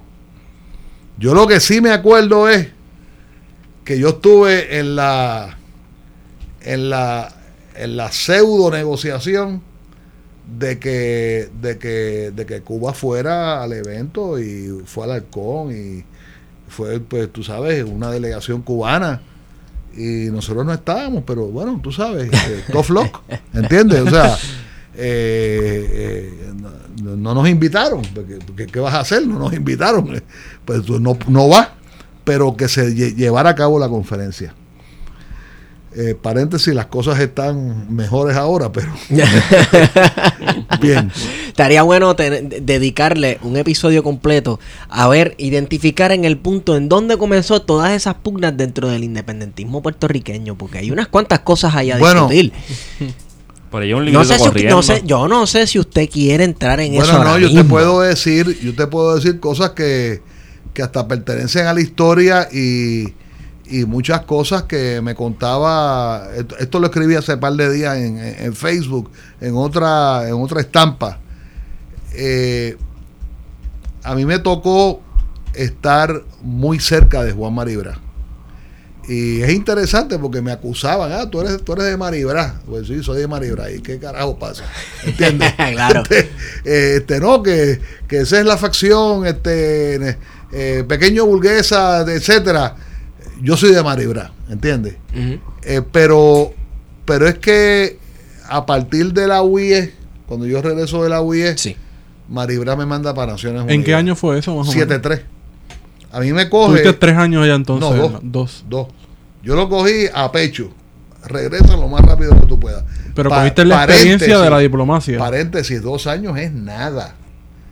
Yo sencillamente me, me- yo pasé viajando y, metido en la UIE, había muchas deliberaciones, yo, yo- sé, uno guarda memorias, por ejemplo, yo estuve en un evento en, en Roma, por ejemplo, en el medio de la, la fase final de la guerra de Vietnam. Y había gente de, de- de todos lados. Eh, eso fue en Roma y después en, en París, en el Palacio de Versalles. Y yo recuerdo que había una delegación americana blanca, de estudiantes universitarios de Blanca, y, y le metieron un cantazo a, a los vietnamitas que estaban peleando. Y Ay, ¿cómo es que cuando llegó Kissinger, qué ustedes hicieron cuando llegó ese criminal de guerra, eh, Henry Kissinger? Porque esa era la presidencia de Nixon y Kissinger. Sí. Y los vietnamitas, con una pasta, le dicen, bueno, cuando el secretario de Estado del gobierno de los Estados Unidos visitó nuestra patria, los recibimos en el aeropuerto como él se merecía. Y cuando viajó hacia la ciudad, él veía lo- los huecos de las bombas. Él veía lo- los arrozales. eh, y cuando llegó a la ciudad, esa noche lo invitamos al museo, eh, lo invitamos al, a la ópera de Hanoi y después lo llevamos al museo de cera. O sea, y tú dices, wow, tú sabes, eh, el tipo saben de verdad. Ellos no le faltaron, el en la contestación, no le faltaron el respeto. Ellos le dijeron, nosotros hicimos lo que teníamos que hacer. ¿Entiendes?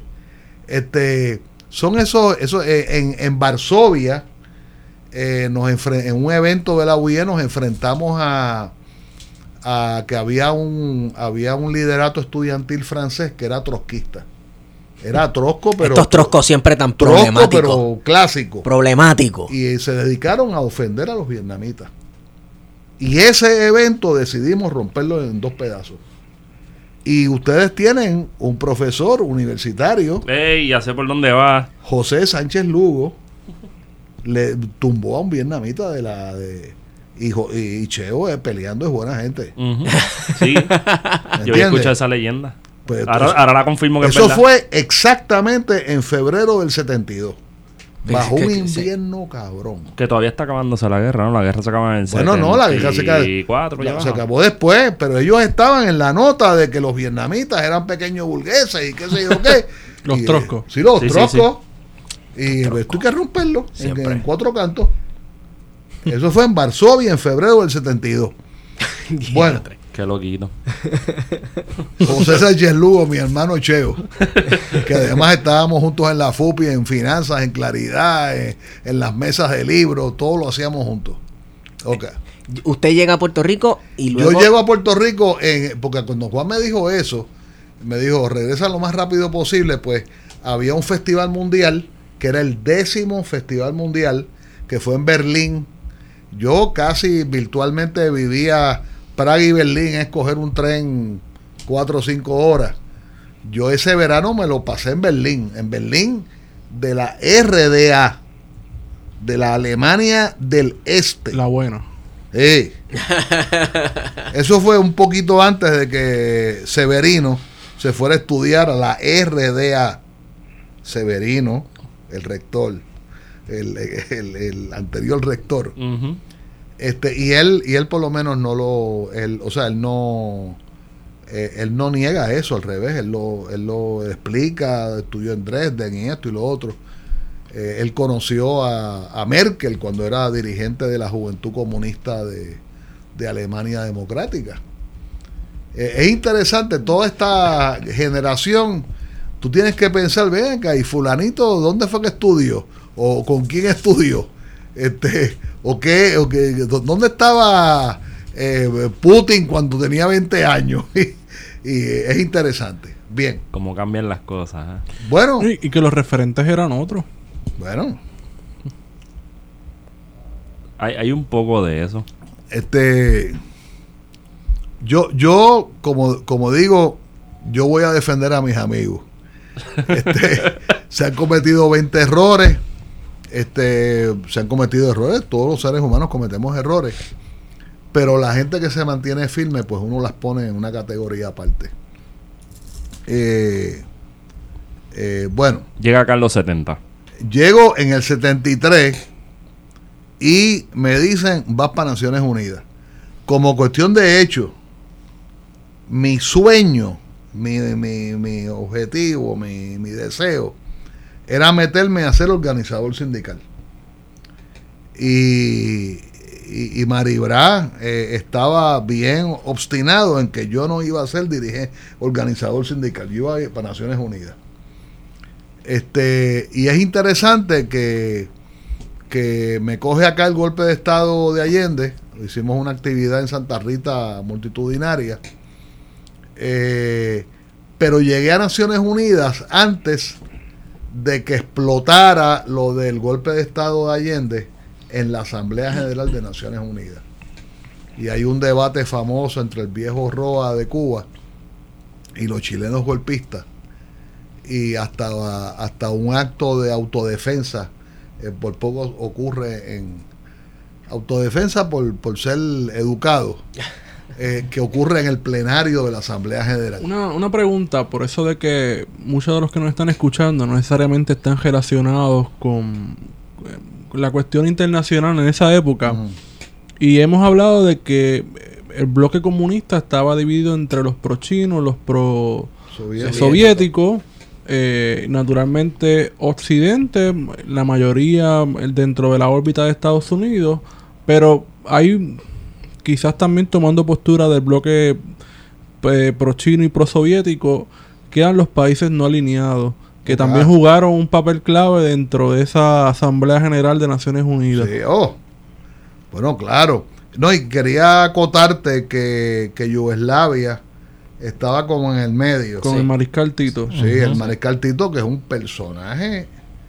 Es un, eh, y, y te puedo hacer varios cuentos de, de una pelea que tuvimos con los yugoslavos en el, en el 74 en Naciones Unidas. Que lo traía para que pensemos un poco la ONU ahora, el balance de poder Sí. que hay, al que era en 1970, en la década del Bueno, 70. eh, tú debes saber que los no alineados se funda en el 61 en Belgrado. Realmente hubo una, una mini reunión que yo la tengo en mi, en mi tesis, eh, que fue 58, que es la cumbre de Brigoni, una ciudad en Yugoslavia, que fueron eh, Tito y Nasser.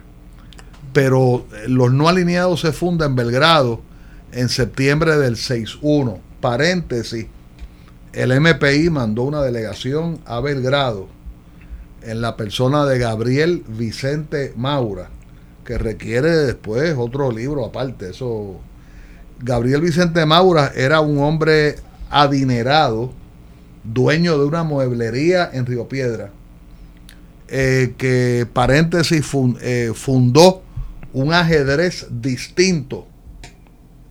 Si tú buscas en un Google el ajedrez del primer ministro, él, él se inventó un ajedrez de nueve fichas. Una loquera. Pero escribió un libro para eso. Pues Gabriel Vicente Maura era un hombre que tenía dinero y eh, Maribras lo manda para Belgrado y en Belgrado lo meten preso en la aduana. Porque él era un ciudadano americano con un pasaporte americano que decía que era puertorriqueño, que decía que era yugoslaviano. A nivel de guardia no sabían de lo que estaban hablando. Claro. un descarado que da Puerto Sí, Rico. Puerto Sí. Rico. Y eh, lo detienen, técnicamente hablando, no lo admiten a Yugoslavia. Él le manda a decir, busquen al presidente de Cuba y díganle que yo estoy aquí. Esa comunicación se dio y Gabriel Vicente Maura vivió detenido un par de días en la casa del guardia. En la casa del guardia. Le dijeron, llévatelo para tu casa.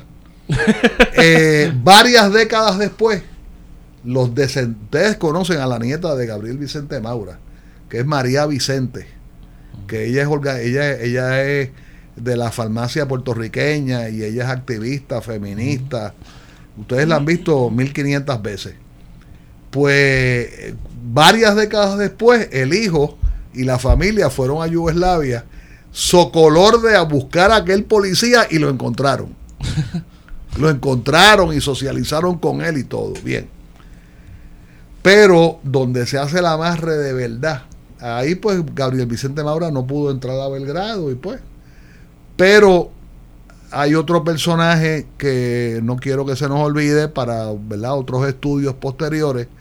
Hay una puertorriqueña que se llama Ana Livia Cordero Garcés, que era doctora en medicina, de, graduada de Columbia University.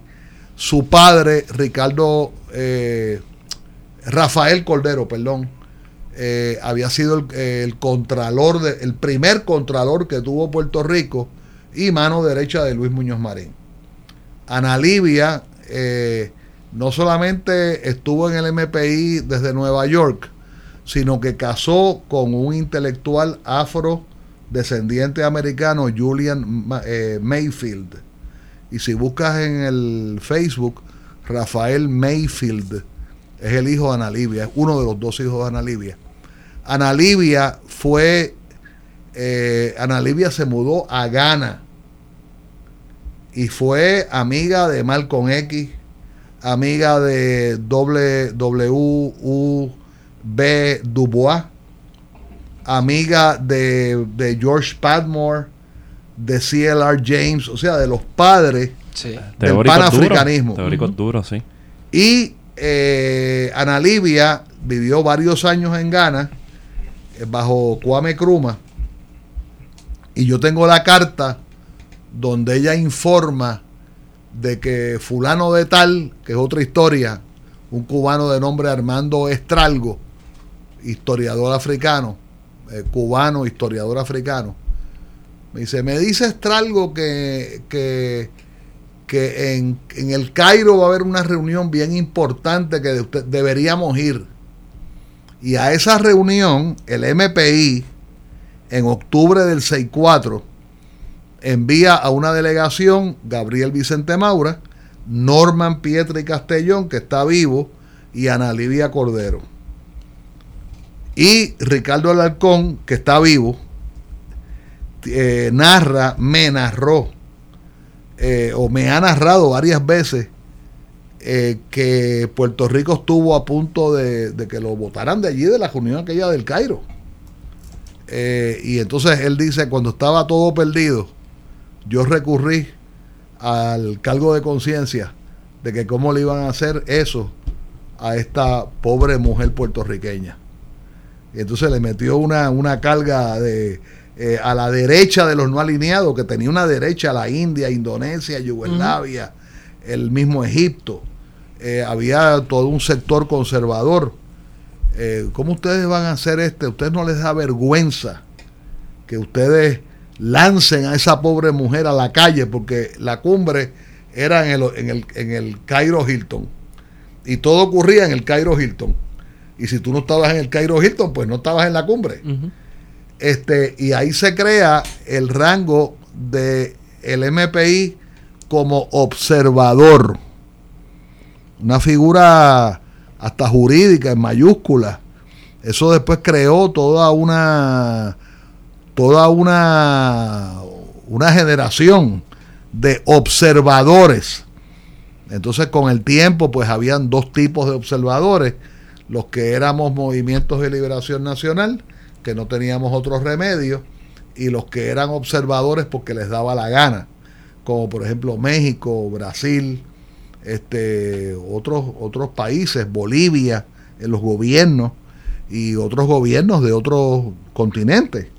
Pero siempre distingo a México y a Brasil este, y a Bolivia, que eran gobiernos que decían, mira, yo no quiero ser miembro de esto, pero invítame y yo voy y asisto y tú sabes, eh, por lo menos conversamos algo. Sí, sí, sí.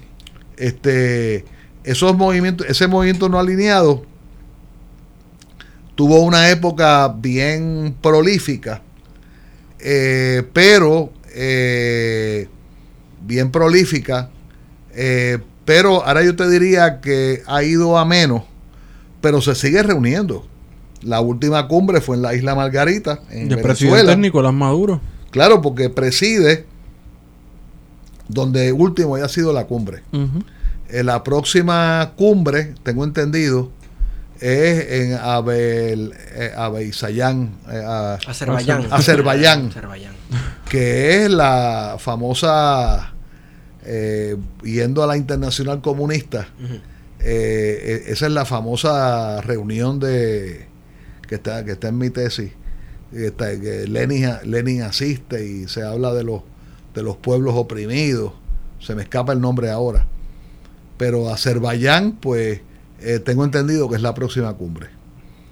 Pero te tengo que decir que los no alineados no es hoy lo que era hace los 70, 30 sí. años. Y se formaban unas peleas, pero olímpicas. Por ejemplo, por ejemplo, la guerra de Irak e Irán fraccionó los no alineados, la rajó por la mitad. Eh, la liberación de, del- de, de Campuchea, que eso, de eso no hemos hablado, pero, pero en Campuchea se creó un tumor bien, bien, bien fuerte en épocas de, de cuando derrotan a los americanos, eh, se toma el poder una camarilla que eh, asesinó millones de campucheanos eh, a nombre del socialismo científico. Y yo personalmente tuve la suerte de que esa fue la segunda vez que yo fui a, a Vietnam del Norte, en el 78, que, y era una reunión de periodistas. Yo era periodista de Claridad. Este, y en esa reunión, eh, los vietnamitas básicamente liberaron esa dictadura que se llamó de Yen Sari y de Yen Sari y Pol Pot. Ah, Y era una, era una, una teoría de que toda persona que hubiera vivido fuera de Campuchea había que matarlo. Había que matar toda persona que había vivido fuera de, Core- eh, fuera de Campuchea, que hubiera trabajado en el exterior o que tuviera contacto con extranjeros. Y Ya. te repito que fue, cuando yo te digo un exterminio, Sí, sí, fue un exterminio. fue un exterminio. Yo, yo vi una ciudad, una- imagínate una ciudad desierta. Imagínatela con todas las puertas y las ventanas de todas las casas abiertas. E imagínatela que le metieron un bombazo al Banco Nacional porque el dinero corrompía. Yo vi la moneda nacional campucheana en las cunetas de las calles. A cero. Y yo vi una plaza pública donde tú regresas antropológicamente al, al origen de la, de, de la sociedad mundial, donde a lo mejor yo te permutaba una botella vacía de, un- de, una, de un refresco. Te lo permutaba por, Sí, pero por el valor de uso de lo que fuera por, que tú necesitara. sabes, por cualquier otra cosa, por, por un vaso vacío. Eso yo lo vi. Y como me dijo allí eh, eh, un señor que después falleció, el presidente de la Unión de Periodistas de Cuba, de la UPEC, se, llamaba, se llamó Ernesto Vera, y yo lo conocí. Eh, yo me acuerdo que él se queda, él se queda, él se quedó petrificado y me dijo, esto es peor que Hitler en Alemania. Y le digo, don Ernesto, ¿y por qué usted dice peor que Hitler en Alemania? Me dice, porque Hitler eliminó a una etnia que él la consideraba inferior, eh, genéticamente, ¿verdad? Que no era su pueblo, que no era el pueblo alemán, según él. Esta gente ha eliminado a su propio pueblo a nombre del socialismo científico. Y te digo una cosa, esa, eso fue bien fuerte. Pero entonces la derecha de los no alineados, yo lo recuerdo porque yo lo, lo- lo presencié en, en- en cumbres de no alineados, porque yo estuve en varias cumbres y en varias ministeriales, eh, decía, no, es que Vietnam ha violado la soberanía nacional de la integridad territorial de Campuchea. Y entonces con ese cuento, eh, pues tú, pues, pues tú dices, ah, mira, sí, los vietnamitas han violado eh, la soberanía nacional, de la integridad territorial, de la independencia de Campuchea. Y eso, eh, eso fue algo que, que rajó por la mitad a la izquierda en Estados Unidos. Yo recuerdo que el periódico The Guardian, que era de inclinación maoísta, apoyaba eh, o, o- o no eh, o no hablaba de Campuchea. Y, Sí, omití hablar de y hay un autor que en aquella época era importantísimo, que fue Wilfred Burchett, que era como la Biblia en el tema de China, que hasta que él mismo, tú sabes, tuvo que bregar con el tema. Eh, en la década de los 70, el caso de Puerto Rico se comienza a discutir en la ONU nuevamente. Sí. Entonces, entiendo que fuiste delegado Sí. del MBI en la ONU. Sí. ¿Cómo se da ese proceso de discutir el caso de Puerto Rico en las Naciones Unidas después de, de haberlo sacado en la década del 50? Bueno, mira, eh, cuando, cuando salga mi tesis, este, ya defendida, ¿verdad? Eh, favorablemente, este, vas a poder leer cómo, cómo no- nos entejaron seis pies bajo tierra en el año 53. Ujú. Y esa batalla, ahora que, que me- que yo, yo, le, ten- yo, yo le tenía hasta miedo a ese capítulo. Yo no quería estudiar eso, yo quería estudiar lo otro. Y cuando yo lo estudié, eso fue una batalla. Una batalla de gladiadores que la dirigió Gilberto Concepción de Gracia. No el viejito con el bastón después, sino un Gilberto de Joven. 42 años, 44, este, que estuvo allí y también estaba Julio Pinto Gandía. Gandía, claro. Este, Julio Pinto Gandía estuvo allí y esto es interesante, que todo esto ocurre en la víspera del ataque al Congreso en el 54. Este, o sea, eh, Naciones Unidas, eh, eh, la 748 se aprueba el 27 de noviembre del 53. Todavía Rafaelito Cancel Miranda se recuerda de que él iba a Naciones Unidas a cabildear con Julio Pinto Gandía. Bien. Eh, ¿Cómo pudimos reabrir? Bueno, eh, también en, mi tesis eh, lo vas a poder leer y antes de eso, Maribras cuenta cómo Maribras vivía en Washington y, y Maribras ya era pipiolo. Y don Gilberto lo manda a buscar, le dice, mira, vente para que me ayude los fines de semana, para que me pases cosas en maquinilla. Y Juan lo cuenta en una de sus memorias, de que él iba allí a, a escribir en maquinilla, o sea, lo que le dijeran, a cargarle los bultos a don Gilberto. Eh, cuando triunfa la revolución cubana, 59, 60, eh, yo estoy seguro que fue una, una idea de él personalmente. Cuando el MPI empieza a hablar de que la lucha por la independencia de Puerto Rico tiene cuatro pilares estratégicos. Y siempre el cuarto pilar estratégico era el trabajo internacional de, por la independencia de Puerto Rico. Y si tú examinas la carpeta de Juan Maribra, este, que ahora está el libro de Ángel Pérez, pero Ángel Pérez eh, dejó el tema internacional eh, afuera. Yo creo que hizo lo correcto porque se hubiera tenido que meter en, en, otras, en, otras, en otros aspectos. Eso es otro libro. Eso es otro Sí, libro Definitivamente. que, que yo voy a hacer una contribución ahora con eso porque a mí me invitaron hace cuatro años o cinco a que hablara en el aniversario de la, de la del nacimiento de Juan. Y yo cogí la carpeta y trabajé eso. O sea, lo, lo, trabajé ese tema. Pero si tú examinas toda la década del 60, del 60, del 60 al 70, este Juan Maribra le dedicó mucho tiempo a, eh, a abrir ese foro. Y ese foro habría que, había que abrirlo con la participación de Cuba. Y hay unos viejos conflictos. Así que, porque esa primera etapa del independentismo buscando apoyo, por ejemplo, cuando envían a Pedro Albizu Campo en la década del 30 a hacer el recorrido en América,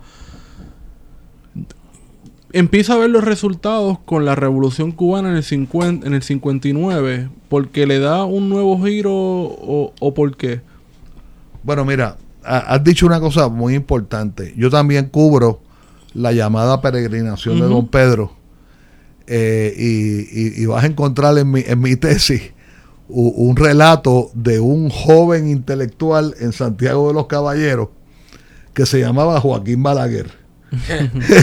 Joaquín Balaguer narra cuando Don Pedro le hablaba a la intelectualidad joven en Santiago de los Caballeros. Eso está en el libro autobiográfico que este, escribió Joaquín Balaguer, Sí. Memorias de un cortesano en la era de Trujillo. de ahí yo lo saco. Eh, Eh, que de hecho este, había un partido nacionalista dominicano Sí. para esa época que estaba protestando la, el, el- el dominio que tenía Estados Unidos sobre las aduanas dominicanas en la primera invasión. Y, ajá, y él narra la primera vez que vio, a- que vio a don Pedro hablando a la, a la juventud y que quedó impactado y Pues, esa cita, él. esa cita yo la tengo en mi tesis, Sí. completita. Pero entonces de Santo Domingo va a Haití este, de un día para otro y después va a Cuba y a Cuba va dos veces. Y en Cuba se, él, él se enfrenta a la, creo que es la generación del 23 o el, la generación del 30, que es toda una intelectualidad de izquierda, nacionalista, ahí chocaban los que eran comunistas con los que eran nacionalistas, este, eh, y yo la cubrí hasta donde yo pude. Eh, me fui a varios autores, eh, me fui a varios autores, y, y esa semilla, y después en el 75, yo estaba en La Habana en la Conferencia Internacional de Solidaridad cuando Juan Marinelo le contaba a Juan Maribra que don Pedro por la noche nadie sabía dónde él dormía. Y entonces aquella temprana juventud dice, pero bueno, pero ¿dónde duerme el invitado? Nadie sabía. Y una noche lo siguieron y don Pedro dormía en el, en el eh, paseo, en el parque paseo, eh, la, la, la, avenida donde lo, lo, que los cubanos llaman paseo, que es como una, una glorieta eh, rectangular. Don Pedro dormía en un banco a la, a la intemperie. Y eso, eso yo estaba cuando Juan Marinelo se lo contó a Juan Maribra en el 75 en La Habana. Eh, y entonces don Pedro sigue su, peregrin su peregrinación. Por supuesto, él, él llega a Lima, a la, a la, casa de la familia de la esposa. Uh -huh. eh, es que se me, se me, ocurren unas cuantas cosas al escuchar ese relato de por qué don Pedro Albizu Campos haría eso. Y me viene a la mente esta cuestión de que él era una persona bien espiritual y bien católica y él tal vez se pensaba que estaba literalmente en un peregrinaje, ¿no? Eh, Y- sí. o, o tal vez estaba pelado y no La podía. cuestión económica. Eso- Estaba pelado. Eso ligado a que aquel era otro partido nacionalista. Era un partido nacionalista ateneísta. Y que lo enviaron, pues, a... Sí, pero, pero había una batalla ideológica. O sea, este, ese, ese es otro libro. Oh. Que, que yo no he, nadie ha escrito aquí. No, pero lo mencionaba porque hay una... Yo creo que son dos etapas, ¿no? De, de esa búsqueda de apoyo internacional. Sí, que sí. Una, es- una por un lado es el Partido Nacionalista y otra es a partir del 59 con la Revolución Cubana. Y, y yo te puedo dar fe de que lo que hizo el MPI a partir del 60 y pico, y después me tocó a mí 71, 72, 73, era, siempre se hacía referencia a la peregrinación de Albizu. Este, y esto es un tema que lo hemos cubierto más recientemente, no, no hace 100 años, sino que llega el momento que el apoyo tú tienes que ir a buscarlo. No es cuestión de que, ah, hablé con un diplomático de Argentina en Naciones Unidas. No. Los diplomáticos, diplomáticos son. Los diplomáticos, las regularidades van a cumplir la- lo que le mandata su capital. Si le dicen que se monte en un helicóptero, eh, ah, eh, eso es lo que van a hacer. Este, la otra solidaridad es la que tú te metes en el país concernido y tú conoces a su izquierda. Como me dijo, como me dijo a mí una vez este Alarcón que yo iba para la India, me dijo, recuerda que los dos aliados principales son los periodistas y los traductores que tienden a ser gente muy culta. Pero eso me lo decía en el contexto de una conferencia de gobiernos no alineados.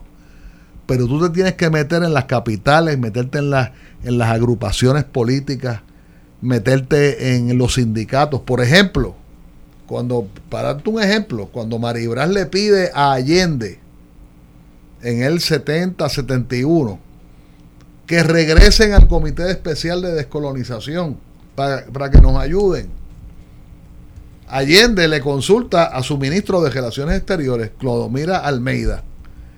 Y Almeida, yo me acuerdo, Clodomira Almeida, yo digo, yo no estaba eh, al frente de ellos, pero Clodomiro Almeida le dice lo obvio, le, le dice, presidente, ¿usted quiere otra pelea más con los americanos?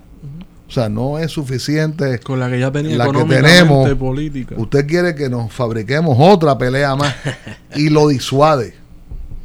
Y tú sabes lo que le dice Allende a Maribra y a José Milton Soltero, que está en su apartamento con un temprano o no temprano, no sé, pero tengo entendido que tiene problemas ya de senilidad y que yo lo quiero como un padre, y esa es otra historia.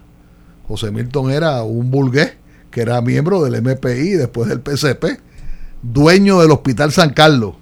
Allá en Y no, no, aquí en la 26. Oca. Y, y, y después dueño del Santurce Medical. Y, y dueño de un montón de cosas. Billete. O sea, la farmacia San Carlos, que le, que le pe- don, en la farmacia Do- don, Domus, que le pegaron una bomba en el 72, 73. ¿Ves? Pues el asunto es que Allende le dice, métanse en los partidos de la Unidad Popular.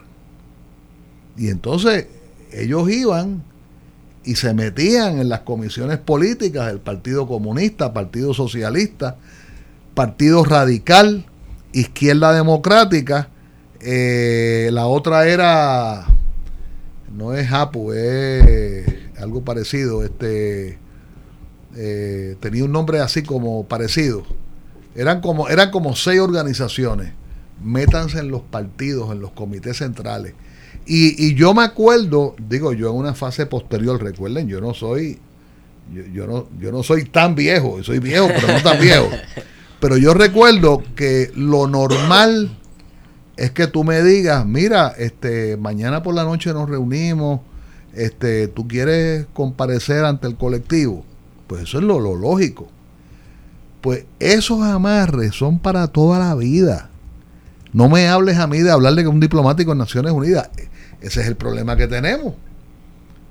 Se nos puede criticar, pero el problema es que hay que hacer un trabajo de hormiga.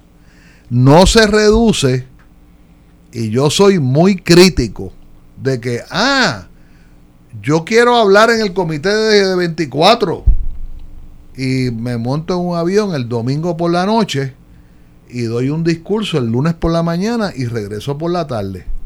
Pues mira, chévere, pero, ¿sabes? No has resuelto nada. De, dijiste tus tu seis minutos, tu historia, ¿verdad? Eh, la República Indígena de, de, de Ramón Nenadich, que yo lo conozco del MPI. Yo lo conozco del MPI.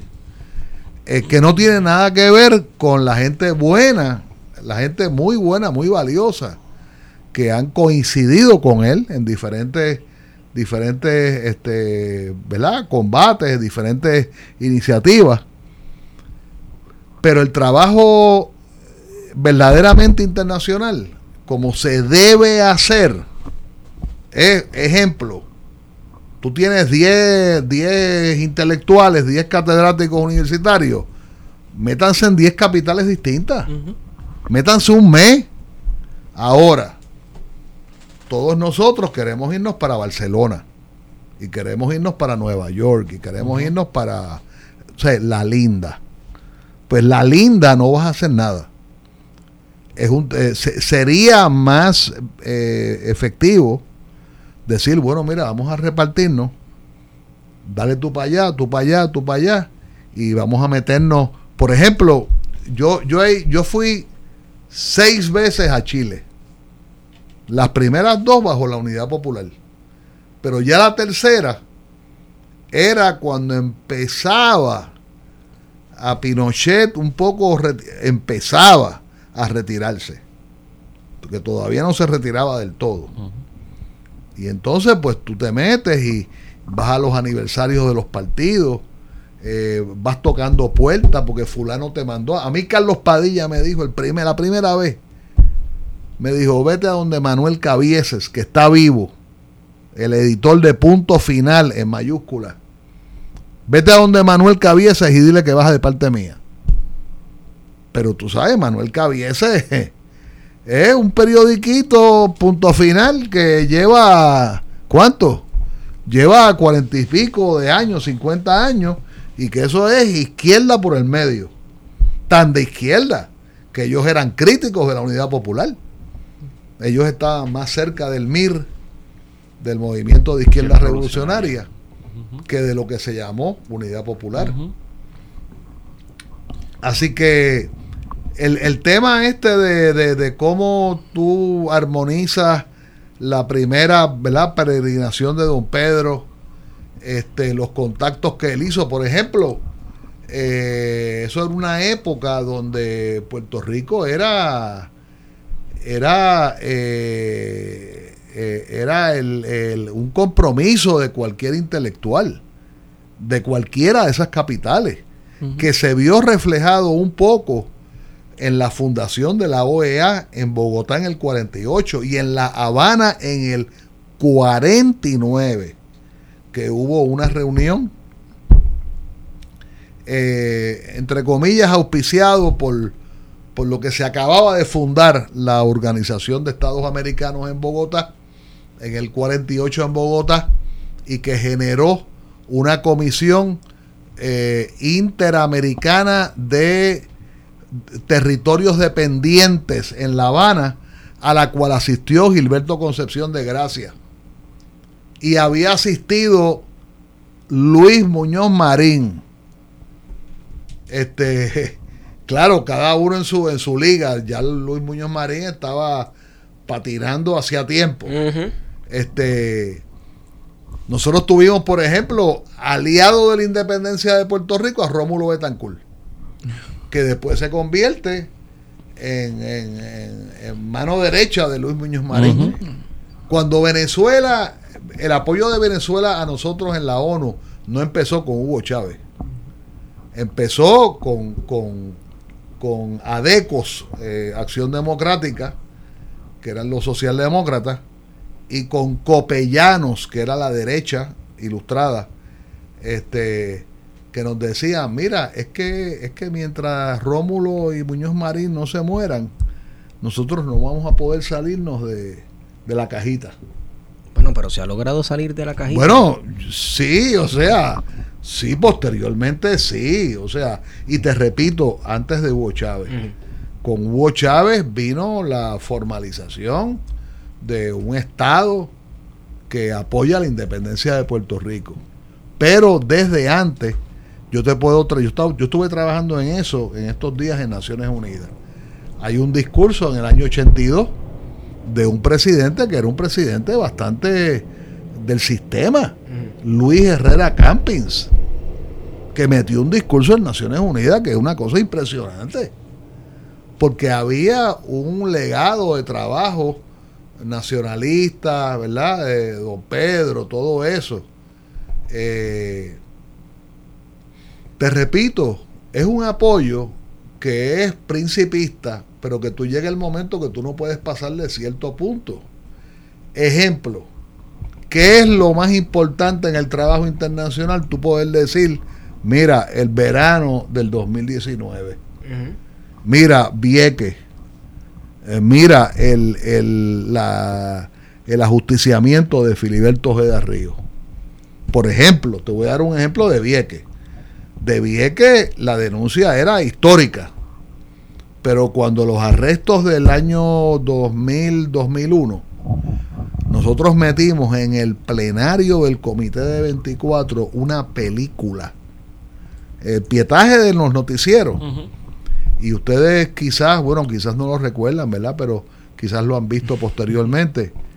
Eh, el pietaje donde la, la, tropa militar americana le tira a German Shepherds. Ah, a, tú sabes, así de forma agresiva a los, a los manifestantes, eh, particularmente a las mujeres. Mira, yo, yo me acuerdo, aquellos diplomáticos se sentían el perro al frente. Y cuando eh, escenas donde soldados tocaron, tocaron a mujeres puertorriqueñas. Eh, tú veías que la gente se, se, movía como si lo estuvieran tocando a ellos. Un poco también la, la, diplomacia tiene que ver con tocar las emociones del otro. La diplomacia, o sea, tú tienes, tú tienes que tener, mira, tú puedes tener un argumento que jurídicamente, que a mí no me gustan los argumentos jurídicos. La gente se cree que porque soy abogado, a mí no, eso no me interesa, eh, los argumentos jurídicos pero tú tienes, hay un argumento, ah, mira, el derecho de Puerto Rico a la libertad, ok, pero tú tienes que tener un caballo ganador, tú tienes que tener, tú tienes que decir, mira, eh, esto pasó, eh, este, podemos ganar o ganamos o lo que sea. Y, eh, por ejemplo, lo de Vieques, como todos ustedes saben, esto no empezó en el año 2000 con la muerte de David no, por no. supuesto. Este, la, la batalla anterior, la del 78, 79, eh, Carlos Cerón fue a Naciones Unidas, este, eh, de, lo denunció eh, Ismael Guadalupe, Ismael Guadalupe, Roberto Rabin. Este, hay momentos que, que tú sabes que tú dices, ven acá y no está pasando nada, o no ha pasado nada, o tantos casos que tú los conociste igual que tú, y ya son independientes, y ya hay una historia de éxito. Eh, pero eh, yo creo que, que se malinterpretó en esta última jornada del verano del 2019. Eh, eh, eh, esa jornada es, es interesante porque yo estaba aquí en Puerto Rico. Coincide exactamente con que habían como 100 puertorriqueños en la brigada de Milagros Rivera en La Habana. Y había otra representación, había MIN, había Frente Socialista y Partido Nacionalista, creo, en Caracas, en una en un tipo de cumbre del Foro de Sao Paulo y acto seguido Movimiento de Países No Alineados. Y yo creo que, que se dijeron eh, cosas incorrectas en la radio de que si Julio Muriente dijo esto, aquel dijo lo otro. Mira, nadie eh, nadie quiere eh, como digamos atribuirse escapularios ajenos. Eh, uno lo puede decir con más brillantez, con menos brillantez, pero uno trata de, de llevar un mensaje, ¿verdad? Este, todo eso pasó con toda esa gente afuera. Este, para bien, para bien. Y, y, y quizás, hablando en términos generacionalmente, eh, pues yo pertenezco a una generación que, que ha pretendido ser portavoz de unas luchas. Pero mira, llega el momento que, mira, yo, yo, yo no, yo no, yo no he dirigido nada que tenga que ver Bueno, y que- con el verano, esto- verano del 2019.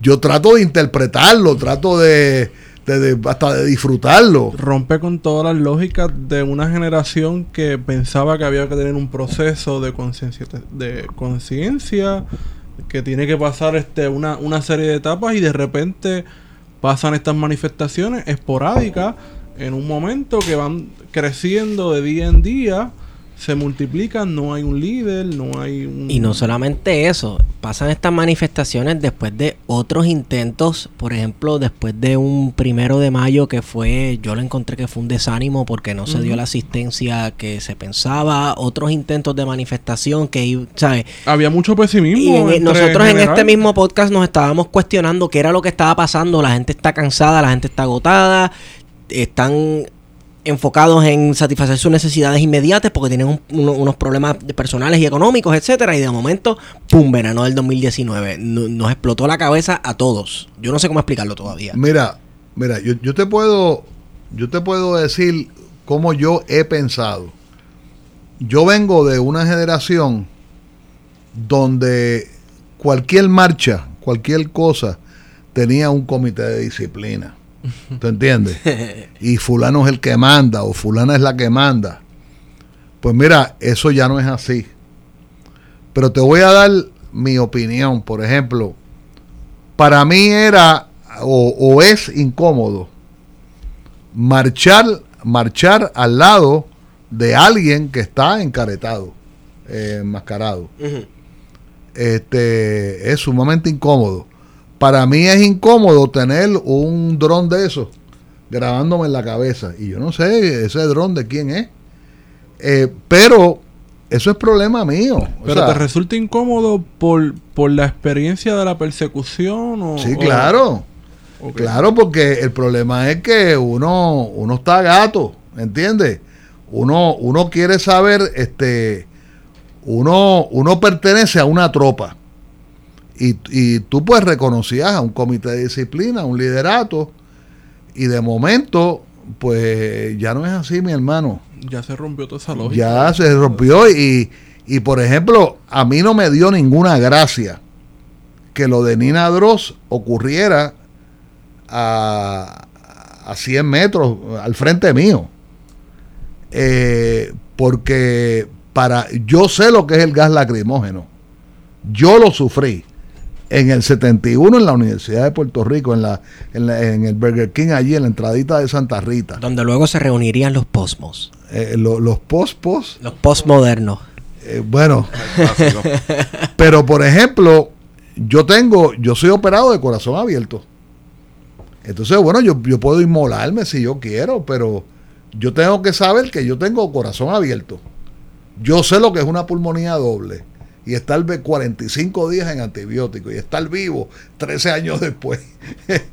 Entonces, pues, pues eh, eh, esta cosa de, por ejemplo, el, el, el Spider-Man, este, pues yo reacciono como, ¿sabes este tipo quién es, mano? ¿Tú sabes? Choque generacional. Y es un llama. generacional. Eso se llama choque generacional. Lo, lo cual me da gracia porque yo tengo un cliente en la cárcel cuyo apodo es Spider-Man.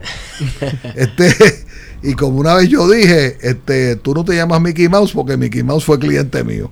Este, eh, en el narcotrasiego de Bayamón. O sea que, que hay unos choques generacionales que son eh, legítimos.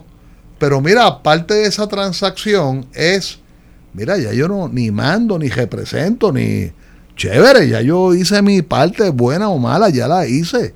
Ya pues, pues no me toca, ya, tú sabes. Y yo creo que eso mucha gente no lo entendió dentro de la izquierda, que ha intentado todavía darle eh, su, su idea de lo que fue el verano del 19, de que esto fue otra cosa que no se ataña a lo que se conocía o Claro. a lo que se conoce. Claro. Sin embargo, yo quiero, pues, cuestio- me cuestiono entonces, y aquí podemos entrar en el último tema para ir cerrando. Eh, ¿A usted le incomoda que alguien le cubra la, se cubra la cara en una manifestación o se vista de Spider-Man? No, por esta cuestión de choque generacional. Sin embargo, usted conoció en- a quien en vida fue Filiberto Ojeda Ríos. y Y nadie... añádele, añádele que por lo menos durante toda la conversación ha salido como siete, ocho veces la palabra clandestino, Claro. clandestinaje. Y el- entonces el, el rey del clandestinaje por décadas lo fue Filiberto Ojeda Ríos, que era como un Robin Hood invisible, ¿no? Sí. Este, cuéntenos de esa experiencia de haber conocido, bajo qué circunstancias usted conoce a Filiberto Ríos. Bueno, mira, yo no lo conocí en su pri- llamada primera etapa, Ajá. 68, 69, cuando él eh, cae preso y brinca fianza y se desaparece, de lo que yo entiendo, se desaparece de Puerto Rico. ¿Cómo cuánto tiempo le estuvo desaparecido esa primera vez? No, él estuvo del 69 hasta el 70 y largo, 76, 77. Ese era un duro. Estamos hablando de cuánto? De. eh, seis- bueno, del ¿Cómo se 69. Al 77, 8 años. Bueno, al, al 78 que se fundan los macheteros. Pero él sigue clandestino. Ujú. O sea, él es arrestado en el 85. Sí. Eh, yo te, te contaba fuera del programa que en esa época posterior, los que no lo conocíamos, pero participábamos de ciertas conversaciones en ciertos sitios, se hablaba de, se hacía el- la seña Sí. del trompetista. Ah. Entonces, pues tú no tenías que decir nada, Hacías el gesto Ah. y Referencia a entonces la gente sabía que estaban hablando de Filiberto, pero de un Filiberto que, por ejemplo, yo no conocía. Ahora, déjame dar fast forward a- al, al momento del arresto. Eh, el tren, ya te conté, creo que fuera del programa, que hay un periodo que no se ha recogido adecuadamente, eh, que fue represión contra la comunidad puertorriqueña independentista en Hartford, Sí. que fue entre el 12 de septiembre del 83 y el 30 de agosto del 85. Esto es en contexto del asalto al, al, Eh, al sí, camión de- de la Wells Fargo. Exacto, asalto, guion, expropiación, como uno lo quiera Sí, sí, sí, caracterizar. El rescate. Ok. pero dicho eso, cuando se dan los arrestos el 30 de agosto de 1985, paréntesis, yo estaba en Washington, D.C., eh, litigando junto a otros abogados y yo cargaba los maletines de esos abogados. eh, la libertad de los de Federico Cintrón Fiallo, Carlos Noya Murati, los hermanos Rosado de Nueva York, María Cueto, eh, mexicana, Ricardo Romero, Ricardo Rosado, perdón, mexicano, este, lo que se llamaban los cinco, los Rosados cinco. Este, y nosotros estábamos, eh, Michael Deutsch, Elizabeth Fink, Margaret Ranner, pues yo estaba trabajando en el Center for Constitutional Rights en Nueva York, que eso es otra historia. Eh, yo había vivido en Nueva York y yo había jurado nunca regresar a Nueva York. Y estoy acá en Claridad, estudio Derecho, y cuando estoy terminando Derecho, me dicen, Anglada, hay un asiento en el center que tiene tu nombre. Así que dale para Nueva York. Y yo, pues, Nueva York, yo no quiero ir a Nueva York. Otra vez. Por eso es que yo estoy dos quinquenios en Nueva York, uno separado del otro. Bien, pues yo estaba en, en Washington junto a estos abogados norteamericanos de izquierda, eh, excepcionales, todos ellos judíos americanos. Michael Deutsch de Chicago, Elizabeth Fink de Brooklyn, eh, Margaret Ranner, y quizás se me escapa alguien. Cuando nos enteramos del el 30 de agosto, pero también nos, eh, nos enteramos del secuestro de Lucy Berríos en Ciudad de México. Esa es otra historia, otra historia. 30 de agosto es 30 de agosto porque el FBI está monitoreando a Papo Segarra Palmer. Y Papo se ha mudado con su esposa Lucy a Ciudad de México. Después que rompe internamente acá. Y eh, Papo tenía, eh, Papo está disponible, está vivo, fue entrevistado en la película.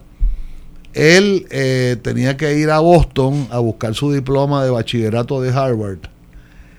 Y está en comunicación telefónicamente con una muchacha que era muy amiga de Papo, eh, que es la famosa francesa americana Anna Gassin, que también la arrestan. Esa es otra historia. Este, o sea, el caso de los macheteros tuvo dos arrestos de no puertorriqueños, que eran dos amigos de Papo, una, una francoamericana, Ann Gassin, y eh, eh, se me escapa el otro nombre, que era un, un americano, un abogado americano de Boston. El FBI está monitoreando la entrada de Papo a Estados Unidos. Por eso es que lo arrestan en Dallas. A Papo lo arrestan en un, en un stopover en Dallas, en el aeropuerto. Él está desayunando eh, allí en, en Dallas, que es un aeropuerto grandísimo, y cuando él levanta los ojos, él está absolutamente rodeado, absolutamente rodeado. Y es arrestado en Dallas. Y por eso es que 30 de agosto es el 30 de agosto. Pudo haber sido el 2 de septiembre, pudo haber sido el día que fuera. Este, y como yo les digo, yo, estoy, yo estaba en, en Washington, en esa otra, y, y veníamos de, de visitar a Dilcia Pagán en la cárcel de mujeres de, de Alderson, en West Virginia. Que tú de West Virginia a, Washington es un recorrido como de 6, 8 horas, no me acuerdo, por carro. Eh, y entonces, cuando yo regreso a Nueva York, eh, el center donde yo trabajaba, un lugar que le debo mucho, un lugar de izquierda, un bufete de izquierda, de, con una historia espectacular. En el center estaban pasando un montón de cosas. Eh, habían unos cambios, eh, yo diría, ideológicos, dentro del mucho agradecimiento que le debe el independentismo al Center for Constitutional Rights. Y eh, ahí este, me llaman, me llama el compañero Juan Ramón Acevedo, que fue un abogado que también, bueno, se fajó de campana a campana. Juan Ramón Acevedo y me dice, Rafi, este, vente para acá. Y, ¿cómo que vente para acá? Vente para acá, olvídate del centro, vente para acá, vente para acá, nos cargamos de ti, o sea, eh, lo tuyo aparece de alguna forma. Eh, y yo lo que es interesante porque yo soy invitado a, a unirme a un esfuerzo colectivo donde básicamente Juan Ramón dirigía el equipo de la defensa y donde yo iba a hacer el trabajo comunitario y el trabajo con, con, eh, con la prensa. Eh, y yo creo que, bueno, decir creo es, es una eh, es un eufemismo. Las dos facciones este, se pusieron de acuerdo en el medio de mucha hostilidad. Eh, se pusieron de acuerdo para traerme como elemento unitario. Ellos, ellos estaban viendo detrás de él está el PCP, está Juan Maribra, está Claridad. Cuando estás diciendo las dos facciones, porque hay mucha gente Sí. que está escuchando Sí, sí, esto, sí, sí. no Sí, la- sabe ni tiene idea de Sí, las, dos las dos facciones. cuáles. Bueno, que ¿Qué son? Bueno, yo no te sé decir de nombres, pero era la que dirigía una de ellas, Filiberto Ojeda, y la otra, eh, yo la, ¿verdad? La identifico como la de Jorge Farinacci García, Jorge Aurelio Farinacci García, Hilton Fernández Diamante, Elías Castro Ramos, ojalá que nos estén escuchando, tanto Hilton como Elías. Eh, y lo que yo interpreto es que como que ambas facciones, yo le atribuyo mucho de eso a la mente, eh, a la mente, vamos a decir, unitaria, entre comillas, de Jorge Farinacci García, eh, que en paz descanse. Que, veni- que Jorge había estado en la FUPI, pero no en, la, en las estructuras de liderato. O sea, Jorge era el eterno presente en cualquier marcha, en cualquier cosa. Eh, Jorge y su hermano Roberto. Eh, que Roberto, su hijo se llama Jorge y es abogado en asistencia legal. Eh, y lo sal- saludo a toda la familia.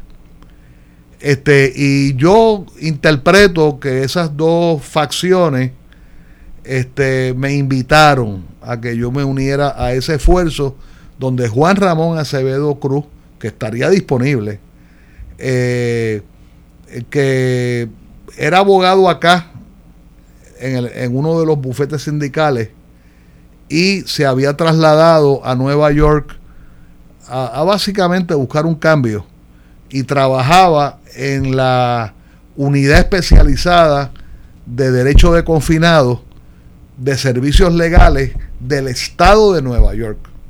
Se llamaba Prisoner Legal Services. Y este después del 30 de agosto, pues Juan Ramón renunció a Legal Services, yo renuncié al Center for Constitutional Rights. Para entonces, eh, con el beneplácito, el apoyo de los propios acusados, montar un equipo de defensa que era masivamente un equipo de defensa a ser pagado por el tribunal. Lo que yo hago todos los días, hoy, en el 2019, eh, que es eh, trabajar casos criminales que me nombra la corte y me paga al final, eh, era lo que había que hacer en el, en el 85. Este, y ese es otro subtema. Nosotros eh, logramos adrede eh, con la participación de todo el mundo crear un equipo legal que yo te llama yo, yo lo llamaría ecléctico habían abogados comprometidos habían abogados corporativos habían abogados profesores de derecho habían ex fiscales federales o sea aquello era una aquello era aquello era un universo donde cada abogado o abogada traía algo a la mesa. Y, eh, eh, por ejemplo, eh, uno de los abogados más abnegados, por no decir el más abnegado, eh, es un abogado que ya había sido ayudante jurídico del juez que iba a presidir el caso. Y, y que había ciertas mociones que él decía, mira, yo no puedo firmar esa moción, pues no la firme, no hay problema. Pero entonces habían abogados que habían estado en los famosos casos que está vivo Michael Deutsch y disponible. Michael Deutsch había, venía de los casos de, de, la Convención Demócrata de Chicago del 68. Los casos de, eh, de Hoffman, de, de Abby Hoffman y de, y de toda aquella generación de SDS. O sea que aquello era, eh, había uno que había sido fiscal federal, había, había uno, por ejemplo, que, que está vivo, John Williams, un abogadazo, que fue el abogado de récord de Hilton Fernández. Eh, John Williams era, era el, el, el superabogado en New Haven, que es la cabecera de distrito de judicial del distrito judicial de Connecticut. Hartford está ahí, ¿no? ¿Ah? Hartford está ahí también, ¿no? Hartford es una subdivisión De New, de New Haven, Exacto. pero es el mismo Sí, sí, distrito. eso mismo es lo que estaba pensando. Este, y John Williams eh, es y, era en ese momento una institución. Hubo una abogada recientemente fallecida, abogada de récord de Elías Castro Ramos, eh, Cookie Polan, eh, que era murió hace como un año y medio, dos años. Había una abogada que había sido originalmente secretaria legal y se había hecho abogada y era sumamente organizada, que también estaría disponible, Margaret Levy. Eh, el abogado de récord de, de Farinacci, de Jorge, era que también estaría disponible, Michael Avery.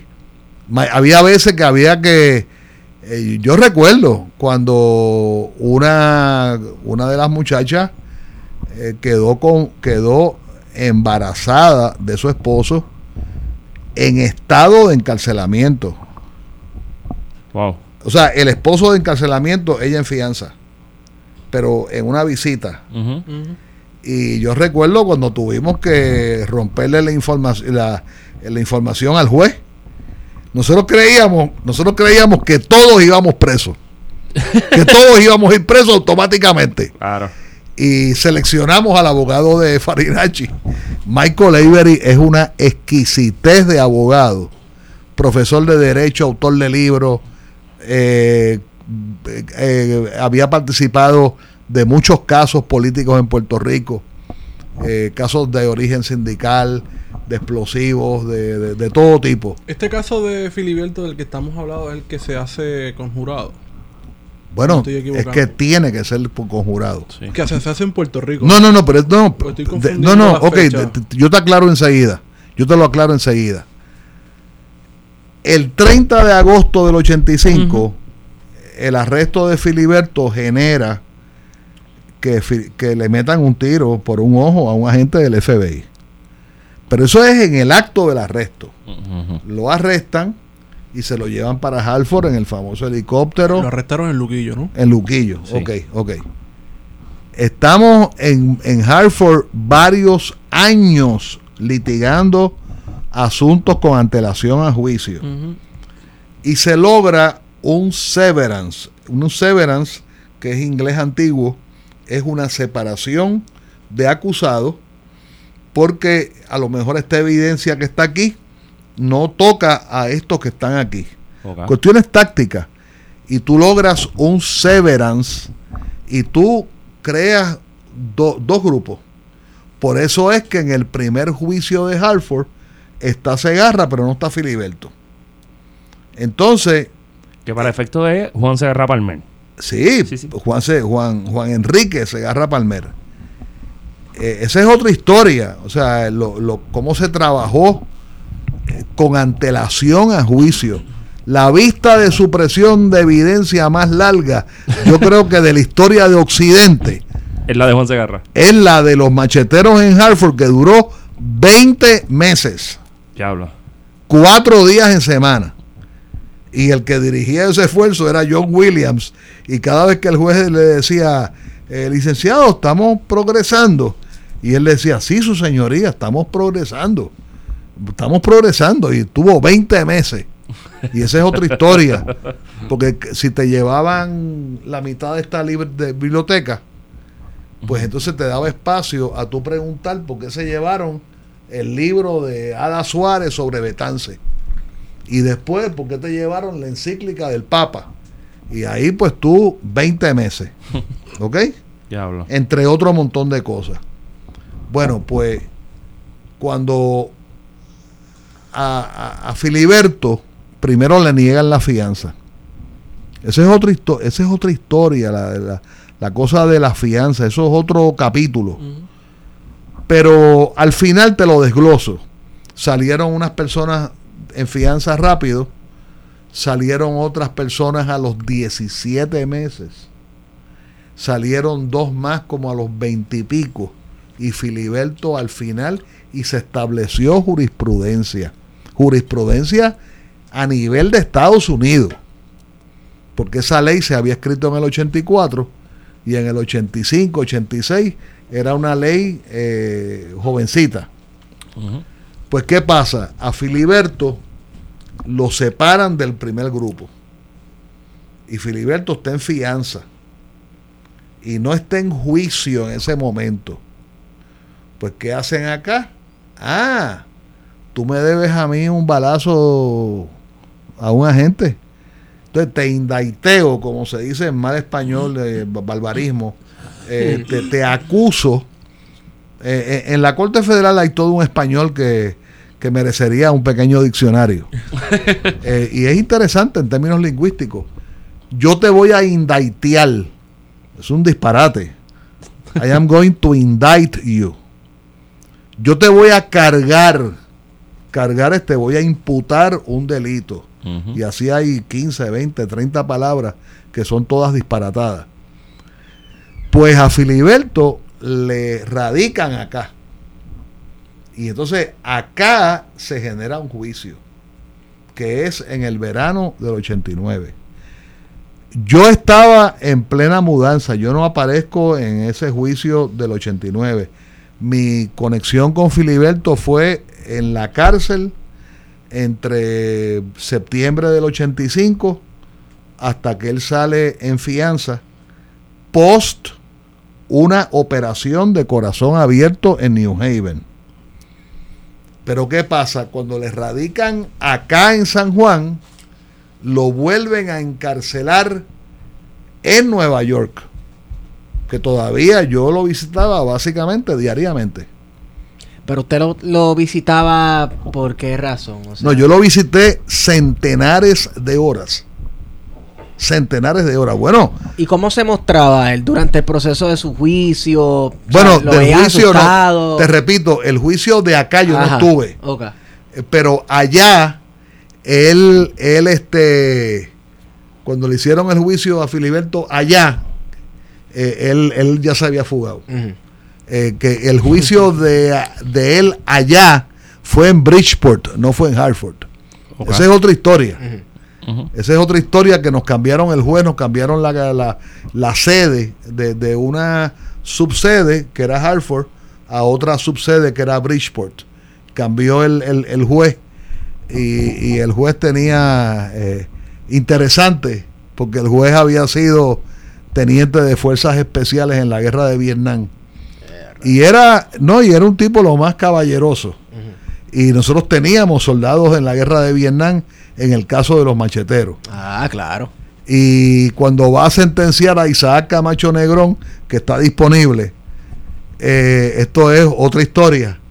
El abogado le dice, mira, Isaac, este, este juez es bien respetuoso con la gente que hayan peleado en la guerra, que hayan estado en... eh, recuerda que, que haber estado en los Armed Forces Sí, sí, sí. es, de lo más grande que, te, que, que puede ocurrir en casi cualquier país, ¿verdad? No, y en Estados Unidos más, que Y- esta, como esta adoración con todo lo militar. Y, y entonces Isaac había estado, eh, creo que 11 meses o 13 meses en, el, en, en la guerra, en el frente de guerra. Y el abogado, con toda sabiduría, le dice, mira, este juez tiene esta cosa de ser más benévolo con, lo- con los soldados.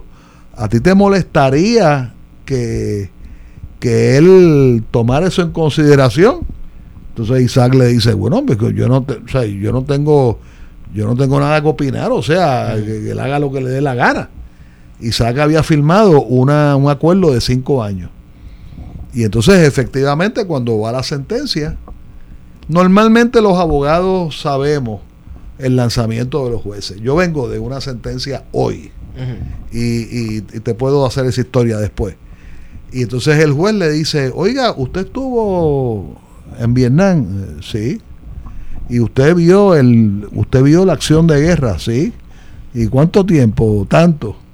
¿A usted le molestaría que yo le abonara ese tiempo a su sentencia? y, y- e Isaac, que es, un, que es un individuo no solamente sumamente inteligente Ajá. y sumamente valiente, sino que además tiene mucha chispa. Y le dice, no, a mí no me molestaría. Y entonces a Isaac Camacho Negrón le impuso el término que creo que eran 11 meses o 13 Ajá. meses, se lo echó menos. Ah, ok. Pero con una mentalidad de jefe de tropas especiales. Sí. O sea, tampoco es porque era católico, era musulmán o era budista. Era, este, yo sé lo que es el soldado, yo tuve soldados bajo mi comando, yo te honro porque tú fuiste soldado, así que yo te voy a abonar ese periodo, ¿ves? Que, que en otra medida es lo que yo estaba haciendo hoy, pero abonando cárcel anterior. Ah, ok. Sí. Así que, este, pero a tu pregunta anterior, eh, eh, yo, yo puedo decirte que yo estuve centenares de horas con Filiberto y con otros confinados del grupo. Por ejemplo, eh, el otoño del 85, eh, los presos los movieron de San Juan a Otisville, que queda en la colindancia de la pista aérea de West Point, que es donde aterrizó el avión, en la pista aérea de la Academia Militar Norteamericana de West Point. Otisville queda a 110 millas del Bronx, más o menos. Y después ellos, las autoridades, fabricaron, o sea, arreglaron un pedacito de la cárcel del condado de, de- de Hartford, una cárcel eh, tipo esta- estadual. Sí. Cogieron una esquinita y la arreglaron y la hicieron federal. Y ahí ellos estuvieron, eh, la, básicamente, eh, estuvieron de 87, 88, pero 86, 86 de enero a diciembre, estuvieron en la ciudad de Nueva York, en el Metropolitan Correctional Center, que queda al- detrás de City Hall, en la parada de City Hall, el, el, el IR el IRT número 4, en el centro, en el corazón de Manhattan. Y ese 86, mi función principal era trabajar lo que se llama el discovery, la evidencia. Básicamente las grabaciones, las Sí. fotografías. Y yo vivía en el Bronx y yo bajaba en el subway por la mañana y típicamente, típicamente, yo le metía como de 10 de la mañana a 7 de la noche, 5 días a la semana, por un año. Así que multiplica. Multiplica más o menos. Sí. Y después, cuando ellos suben a Hartford en el 88, que paréntesis, todo lo que había en la cárcel, tuvimos que desmantelarlo con, la- con el beneplácito de las autoridades carcelarias y meterlo en un truck. Y yo lo metí en el truck, yo guié el truck hasta Hartford. Eso fue un día como de 20 horas. Y ninguno de los muchachos me podía ayudar porque o estaban presos Ajá. o estaban en fianza y no podían saltar de un estado a otro sin previo permiso. Claro. Y después a Filiberto, cuando lo reencarcelan de camino para San Juan, estuvo en Nueva York otra vez. Lo que, lo que me estoy preguntando es cómo habrá sido sentarse a conversar con Filiberto Ojeda Río. Bueno, Eh, eh, ¿sabes? Si era un tipo feliz, pues, sabemos que estaba preso, pero no, no sé, o sea, ¿qué me puedes contar de eso? mira, es interesante eh, sociológicamente. Yo te puedo afirmar que una persona que ha hecho de su vida Ah, eh, ¿verdad? Eh, psicológicamente, operativamente, ser una persona clandestina ser clandestino requiere interalia, tú depender de otras personas. Sí. Tú tienes que depender de, de, la, o sea, de quién te va a resolver la comida, si te enfermas, etcétera. O sea, muchas, muchas dependiduras, como decían en el campo antes. Eh, Filiberto pues era mayor, mucho mayor que yo. Este, le tenía, le tenía mucha admiración al trabajo internacional. Eh, era prolífico escribiendo mensajes. Este, y después posteriormente en Lares pues se escucharon eh, normalmente muchas eh, colaboraciones de él. Y también hubo discusiones, por ejemplo, yo te puedo decir que en un momento donde, donde se le llamó comandante. A él y a Luis Alfredo Colón Osorio, eh, alias eh, Firo, que, que quizás nos está escuchando, eh, se le llamó comandante. Y eso fue, eso fue polémico. Polémico porque recuerda que la vieja división siguió vigente. Sí. ¿verdad? Hubo algunos cambios, algunas, algunos cambios, pero la vieja división eh, había sido división, es división, Sí. ¿verdad?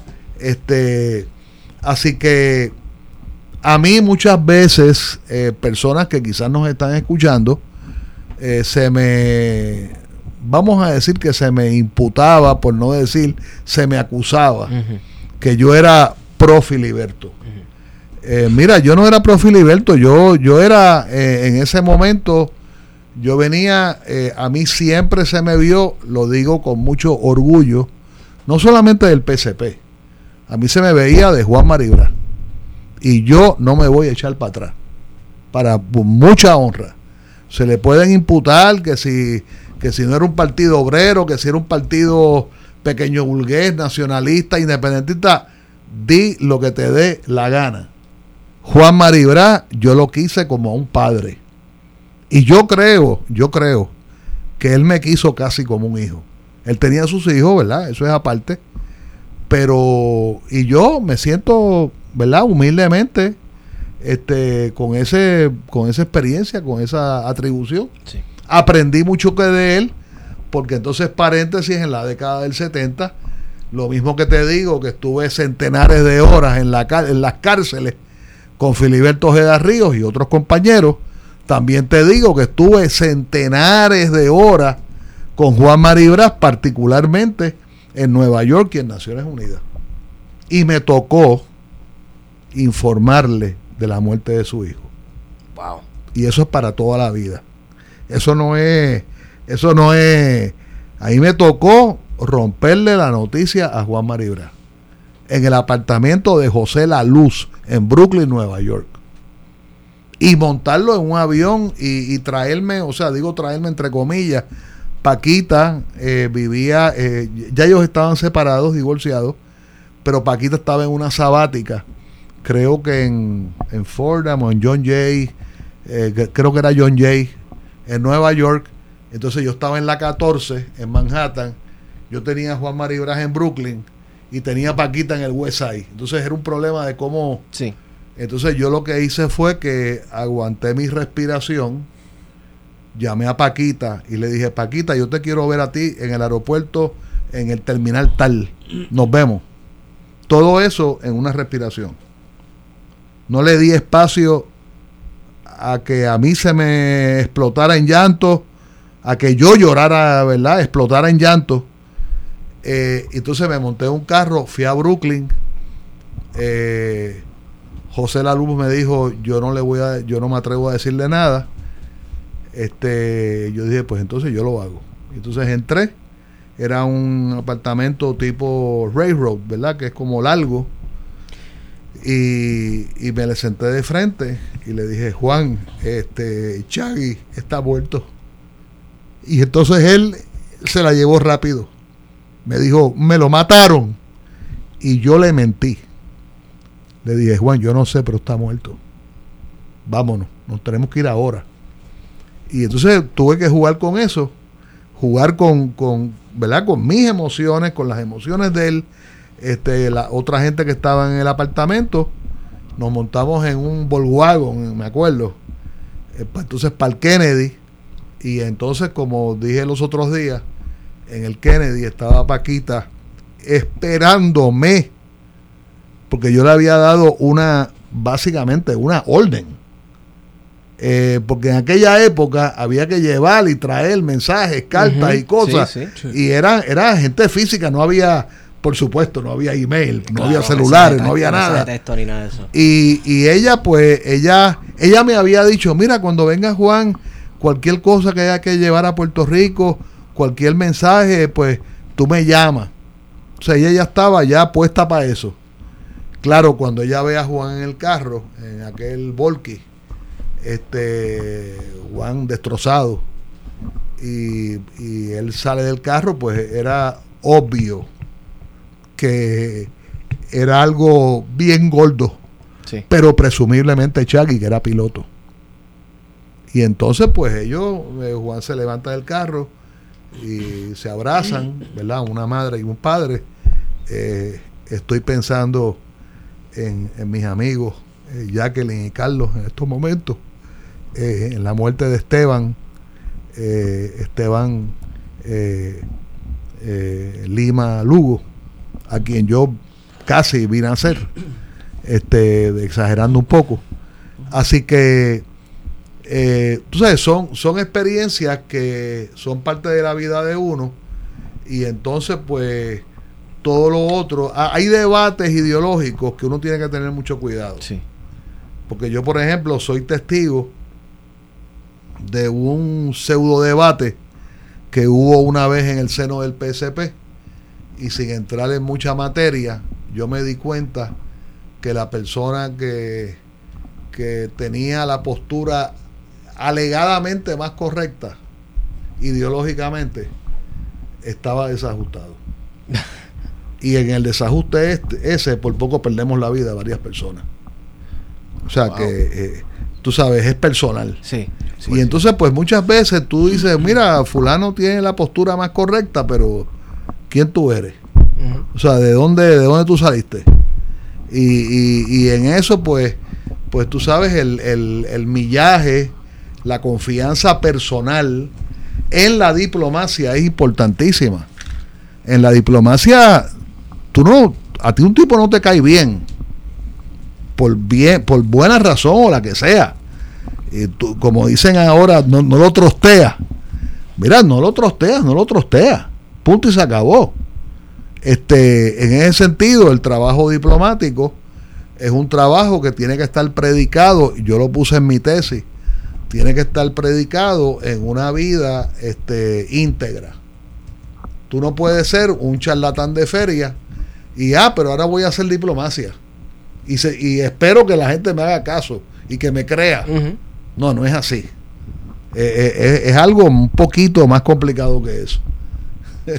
Licenciado. Ajá. En la década del 90, Filiberto nuevamente vuelve al clandestinaje.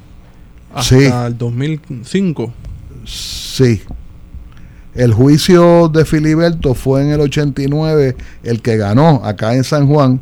Que quiero hacer un comentario antes que se me olvide, aunque yo no estuve aquí. Yo recién llegaba mudado de Estados Unidos la segunda vez. Yo fui un día al tribunal.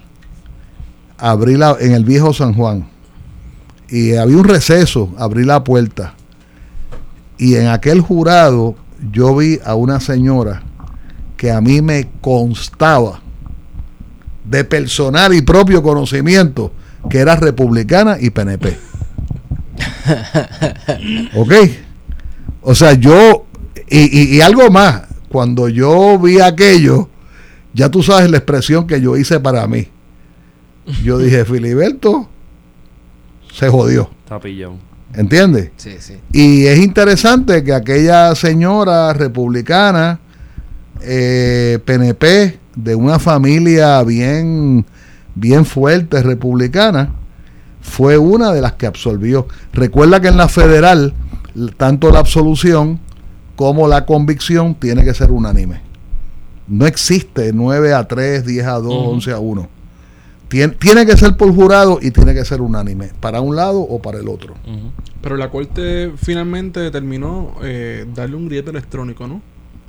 En el 88. Eh, sí, porque déjame repasar con, con ustedes. Él sale absuelto del caso de San Juan, pero él tiene pendiente el juicio En Connecticut. en Connecticut. Por, entonces le ponen el grillete. ¿ves? O sea, en ese momento te dicen, eh, felicidades, tú saliste absuelto, no me debes nada acá, pero allá estás bajo la autoridad del tribunal. ¿Ves? Que son esas complicaciones que tenemos que vivir muchas veces. Yo acabo de tener un caso donde yo tengo una cliente que está en fianza y la rearrestan los estatales y le ponen en la estatal una fianza más estricta que la que tiene la federal. El 20 de el 23 de septiembre del 90 es que Filiberto finalmente vuelve al clandestinaje cortándose el grillete. En ese periodo mantuviste comunicación No. con él. No, Nunca más tuviste comunicación con no, él. no, te, te digo más. No solamente no lo hice porque yo tengo que respetar el hecho de que yo ejerzo la abogacía en el Tribunal Federal. Eh, es muy fácil criticar al Tribunal Federal cuando tú no practicas en el Tribunal Federal. Así cualquiera. Y eso, eso es una crítica que yo le hago a mis colegas abogados en Puerto Rico que, que no se meten donde se tienen que meter. Paréntesis, paréntesis el paréntesis. A mí el que me dijo temprano que había que prepararse para litigar en la Corte Federal fue Juan Maribra. Porque además me dijo, el que no litiga en la Corte Federal es mitad abogado. No quiero hacerle imputaciones a nadie, pero no ha faltado la persona, no ha faltado por, por ser modesto, no ha faltado mucha gente, ah, pero ¿y fulano qué hace en la Corte Federal? Bueno, pues ¿qué hago en la Corte Federal? Ejerzo mi profesión. Y cuando hace falta algo, por ejemplo, el día que asesinaron a, a, a Filiberto, ustedes deben recordar que encarcelaron a su esposa, ¿Cierto? a, a Beatriz.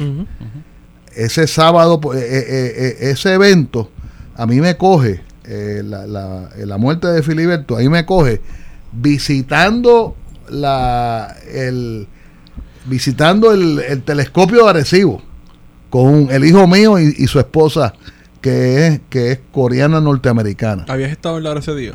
No, yo no había estado en Lares ese día. Al otro día, sábado por la mañana, yo digo, bueno, yo sé lo que yo tengo que hacer. Yo me tengo que meter en la Corte Federal y hablar con mis clientas mujeres. ¿Entiendes? Entonces bajo a una clienta que me acuerdo de ella, de Nemesio Canales, y le digo, tú sabes a lo que yo vengo hoy. Cuídala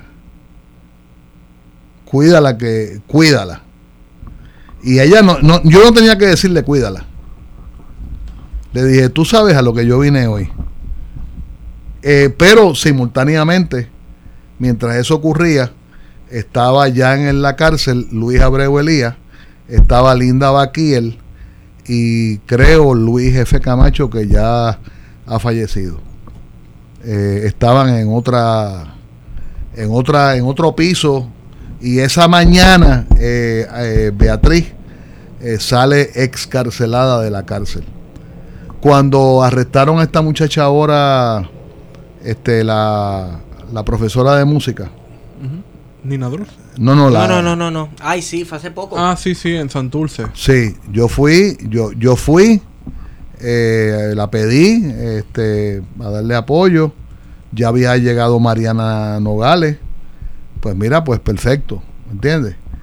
Pero volviendo al tema, que la pregunta que tú hacías, yo creía que era un poco inconsistente y era, eh, era ponerme en una posición difícil innecesariamente.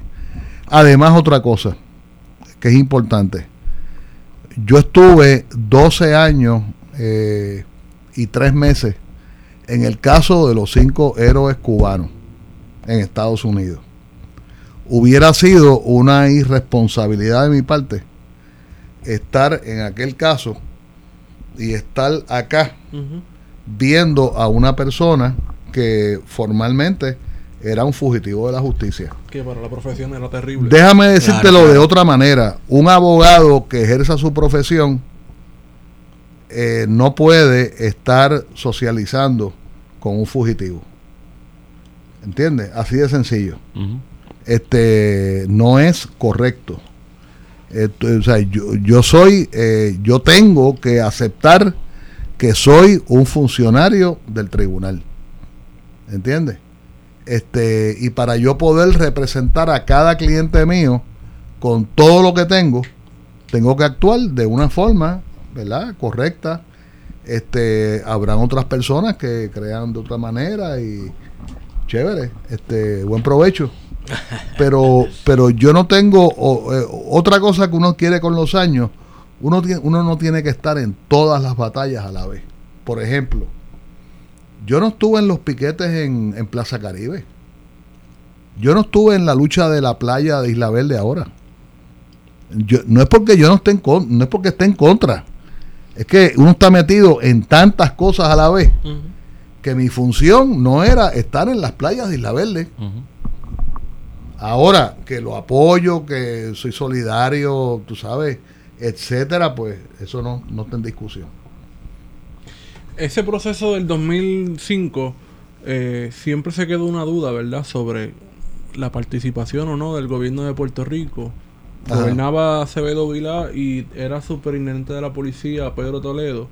Y siempre se queda esa imagen, ¿verdad? De que si ellos sabían o no sabían, ¿qué, ¿qué tú piensas? Mira, yo estoy totalmente convencido que Aníbal no sabía absolutamente nada. Pero es que en la misma conferencia de prensa él se veía como eh, totalmente desorientado. ¿Qué carajo pasó Exacto. y yo te decía fuera del el micrófono, creo que te decía que yo tengo testimonio de que ese operativo lo hizo absolutamente compartimentado el FBI, incluso a espalda de otras agencias concernida de ley y orden de los propios Estados Unidos. Entonces, toda esta, todo este asunto de si Aníbal lo sabía, si que Inesquiles estaba en la fortaleza esa noche y qué hacía Inesquiles en la fortaleza, todo eso es, eh, eh, es absurdo. Es especulativo, realmente. Eso es especulativo, eso no aporta nada a la cuestión, a los hechos. O sea, yo te puedo decir que hubo otros agentes federales que fueron compartimentados. ¿Entiendes? Eh, el, arresto de Filiberto, para decírtelo más, más burocratizadamente, no le correspondía al FBI. No le correspondía al FBI. Si tú me preguntas a mí una pregunta sencilla de reválida, alguien está fugitivo. Por, ahora mismo yo tengo un cliente fugitivo un señor dominicano. Pues mira, yo le informé a la corte, le dije, mire corte, fulano no apareció en tal día. La hija me dijo que no durmió en su casa. Bueno, pues, pues ya, yo, yo no tengo que buscarlo, no, es asunto mío. Claro. Hay una agencia federal que está mandatada a honrar los acuerdos de la corte. Y que no es el FBI. Y no es el FBI. ¿Entiendes? y yo no le puedo, o sea, éticamente yo puedo decir, bueno, no le deseo, yo no le puedo desear nada malo a ningún cliente mío, pero tampoco lo puedo ir a buscar, tampoco lo puedo ir a, este, a, bueno, ni tan siquiera convencerlo. Yo tuve una vez un cliente, yo tuve una vez una madre que vino a mi oficina, porque su, su nene de 19 años, se había fugado una cárcel. Y, yo, estaba ante la madre y yo le dije, bueno señora, si usted lo deja en la calle, usted está buscando que le metan un balazo. Todo fugitivo es una invitación a que te hagan talco a ti, ¿no? A la familia completa tuya, a todos los que estén alrededor. Eh, y yo recuerdo, te estoy hablando hace casi 30 años, que ella me dijo, no, yo lo que quiero es que mi hijo esté vivo. Que mi hijo pues no esté en peligro. Cuando aquel muchacho se despertó de la cantidad de droga que tenía arriba, pues mi oficina estaba rodeada. Pero ese muchacho probablemente está vivo en estos momentos.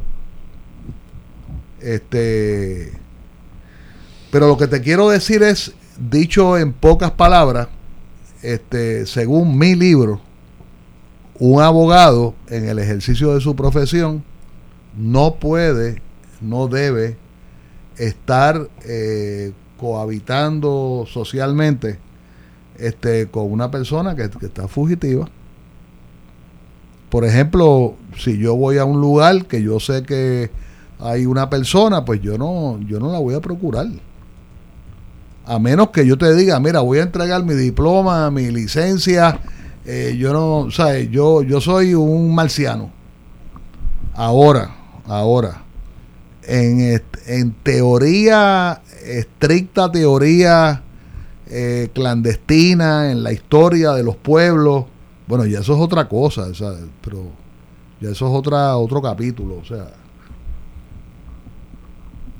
Eh, yo, yo no creo que los abogados somos los mejores políticos de, del siglo ciertamente 2021. Bueno, pero Ah. eh, la- todas las pasadas elecciones, Sí. la última, que fue supuestamente un científico, parece que la gente piensa lo contrario. que- ¿Cómo tú dices? Que lo, parece que la, pero la gente piensa lo contrario, que, que para la política a lo mejor son los abogados, porque la mayor parte de nuestros gobernadores han sido abogados. Bueno, yo ¿no? estoy harto de los abogados. Mira, una, una anécdota. Eh, Juan Maribraz y Juan Antonio Correter, pues no se llevaban, ¿verdad? Eh, no, eh, no, no coincidían. Y hubo una ocasión en que chocaron en una reunión. Entonces él dijo, él dijo, en e- una discusión deberían prohibir que estuvieran los abogados y los poetas. Él se estaba excluyendo él mismo. él estaba diciendo, sáquenme a mí y saquen al poeta. Paréntesis, Maribraz admiraba eh, de una forma casi religiosa la obra poética de don Juan Antonio Correter. No tenía ningún problema con decir que él es poeta Son nacional. diferencias de criterio político. Claro, claro que sí. Licenciado, eh, haber conocido a Maribras, Ajá. haber conocido a Filiberto, haber estado en Praga, viajando por todo el bloque soviético, ¿qué consecuencias le trajo acá en Puerto Rico una vez usted llega a vivir aquí? O sea, usted sintió lo que nosotros aquí le llamamos relajando la perse pipiola. Se, se sintió perseguido, En este caso, la perse PCP. El pesepera, la perse pesepera. Bueno, mira, yo te digo todavía mejor. Eh, yo además eh, tuve varios contactos con Fidel Castro en el, en el contexto del caso de los cinco cubanos Sí. presos en Estados Unidos, en cuya defensa estuve 11 años y 3 meses. Wow. Y tuve la oportunidad en más de una ocasión de eh, reunirme con, o sea, de, de reunirme con Fidel Castro y contestarle preguntas y todo eso. Siempre diré que era un gran abogado. Fidel tenía una mentalidad de, de abogado de defensa. Eh, no solamente lo había estudiado, sino él lo había ejercido el famoso juicio del Claro. Moncada.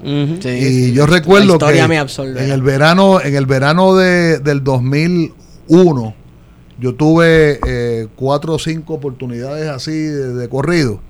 Y recuerdo que en una le digo, comandante, ¿es verdad que usted en el caso del Moncada, usted planificó que habían unas personas que eran absolutamente inocentes y tenían que salir absueltas y habían otras que podían salir absueltas y habían otras que tenían que salir culpables, entre ellas usted. Y básicamente, porque yo lo había leído en una biografía de, de Tad Schultz, yo creo, Sí. hace ya algún tiempo. Y no solamente me lo confirmó, sino que él se embolló con la pregunta y me dijo, no, y te voy a explicar cómo yo le pasaba los mensajes de celda a celda Wow. le escribía los mensajes con, con tinta de, de limonada, de limón. Porque cuando le pusiera calor se pudiera leer. Algo así. Eh, él me lo explicó, yo no lo entendí. Sí, sí. Pero, pero era la cosa de pasar mensajes con, con tinta de limón. Con, con- Sí, con el jugo de mensajes limón. ocultos. Pero usted se vio en la necesidad de pasar mensajes ocultos o de o, o se sintió que tal vez este lo estaban vigilando. Mira, yo te diría. Digo que- yo por sus actividades y afiliaciones políticas. Posiblemente tampoco lo va a Yo decir. te diría que como la época, la primera época fupista Ajá. Y PSPista Sí. fue tan fuerte para todos nosotros, ¿verdad? Yo no me estoy, no me estoy singularizando. Fue tan fuerte que yo eh, he partido de la premisa como subjetiva de que siempre me están velando, Ok. pero no de una forma paranoica. Eh, yo todos los Un días, hecho, lo tomas por lado. Sí, por eso, o sea, mira, por ejemplo, en mi profesión, yo tengo que justificar cada décimo de hora. Si yo quiero que me paguen ese décimo de hora.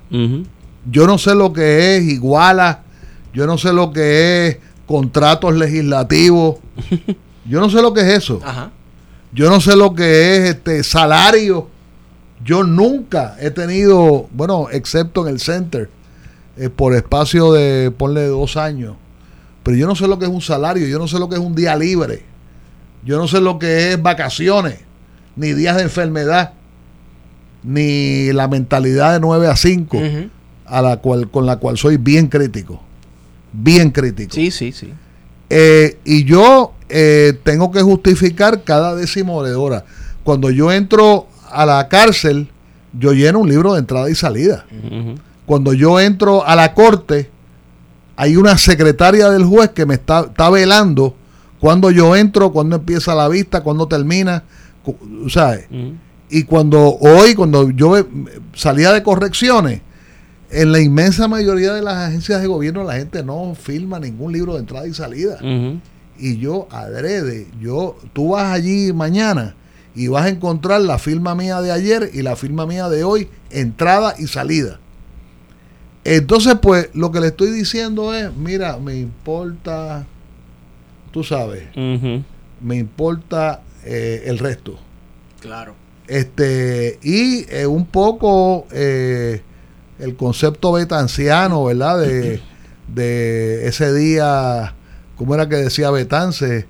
Eh, eh, en el sol de mediodía. Eh, y no es una actitud paranoica. O sea, a mí sencillamente no me importa. Ahora, por otro lado, ha, han habido ocasiones en que, en que tú has notado algo, eso se estudia. Eso es una disciplina. Eso se estudia. Este, yo recuerdo en Nueva York, yo estaba con, con un amigo mío cubano y nos estaban fotografiando, pero a, lo- a lo descarado, desde un, desde un carro. A lo O sea, descarado. tú, tú los viste, tú viste No, no, a tipo gente con la o cámara, sí. o lo que sea fotografiándote. Pero yo estoy seguro que esa noche yo dormí igual de tranquilo. Este, a mí no me ha tocado lo peor.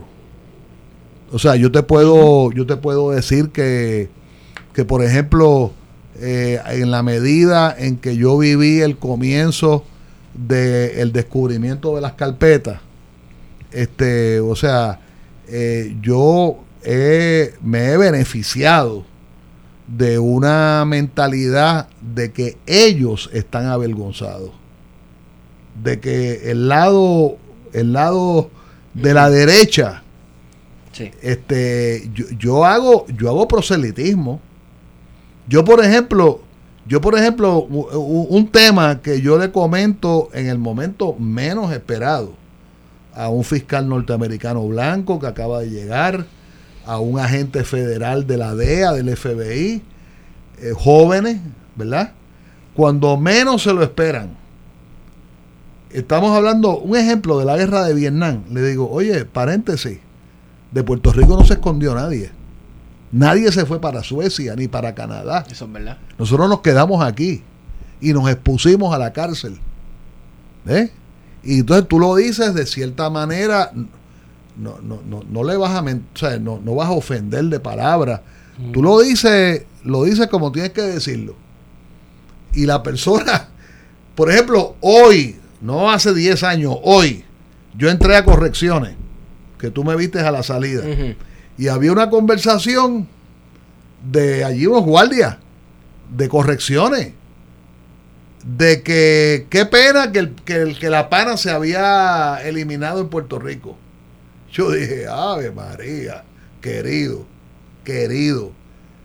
Hice así, saqué el sable y dije, sí, la pana, que don Pedro Albizu Campo hizo prédica, porque los americanos querían eliminar a la pana y meter la papa. Y por allá me salió un guardia. No, yo no quiero, yo no quiero cuenta con la pana, yo como pana todos los días. y yo, entonces yo, yo metí mi, mi, mi, mi cosa Sí, sí. en, el vestíbulo sea, de correcciones hoy. hasta, hasta- No, no, claro. De una forma, tú sabes, este, una vez, Hasta, la, hasta en la PAN incide la cuestión colonial. Sí, claro. Claro. Una vez en sala en la Confeder- Federal dije algo de la guerra de Vietnam, de que todos habían llegado locos y drogadictos.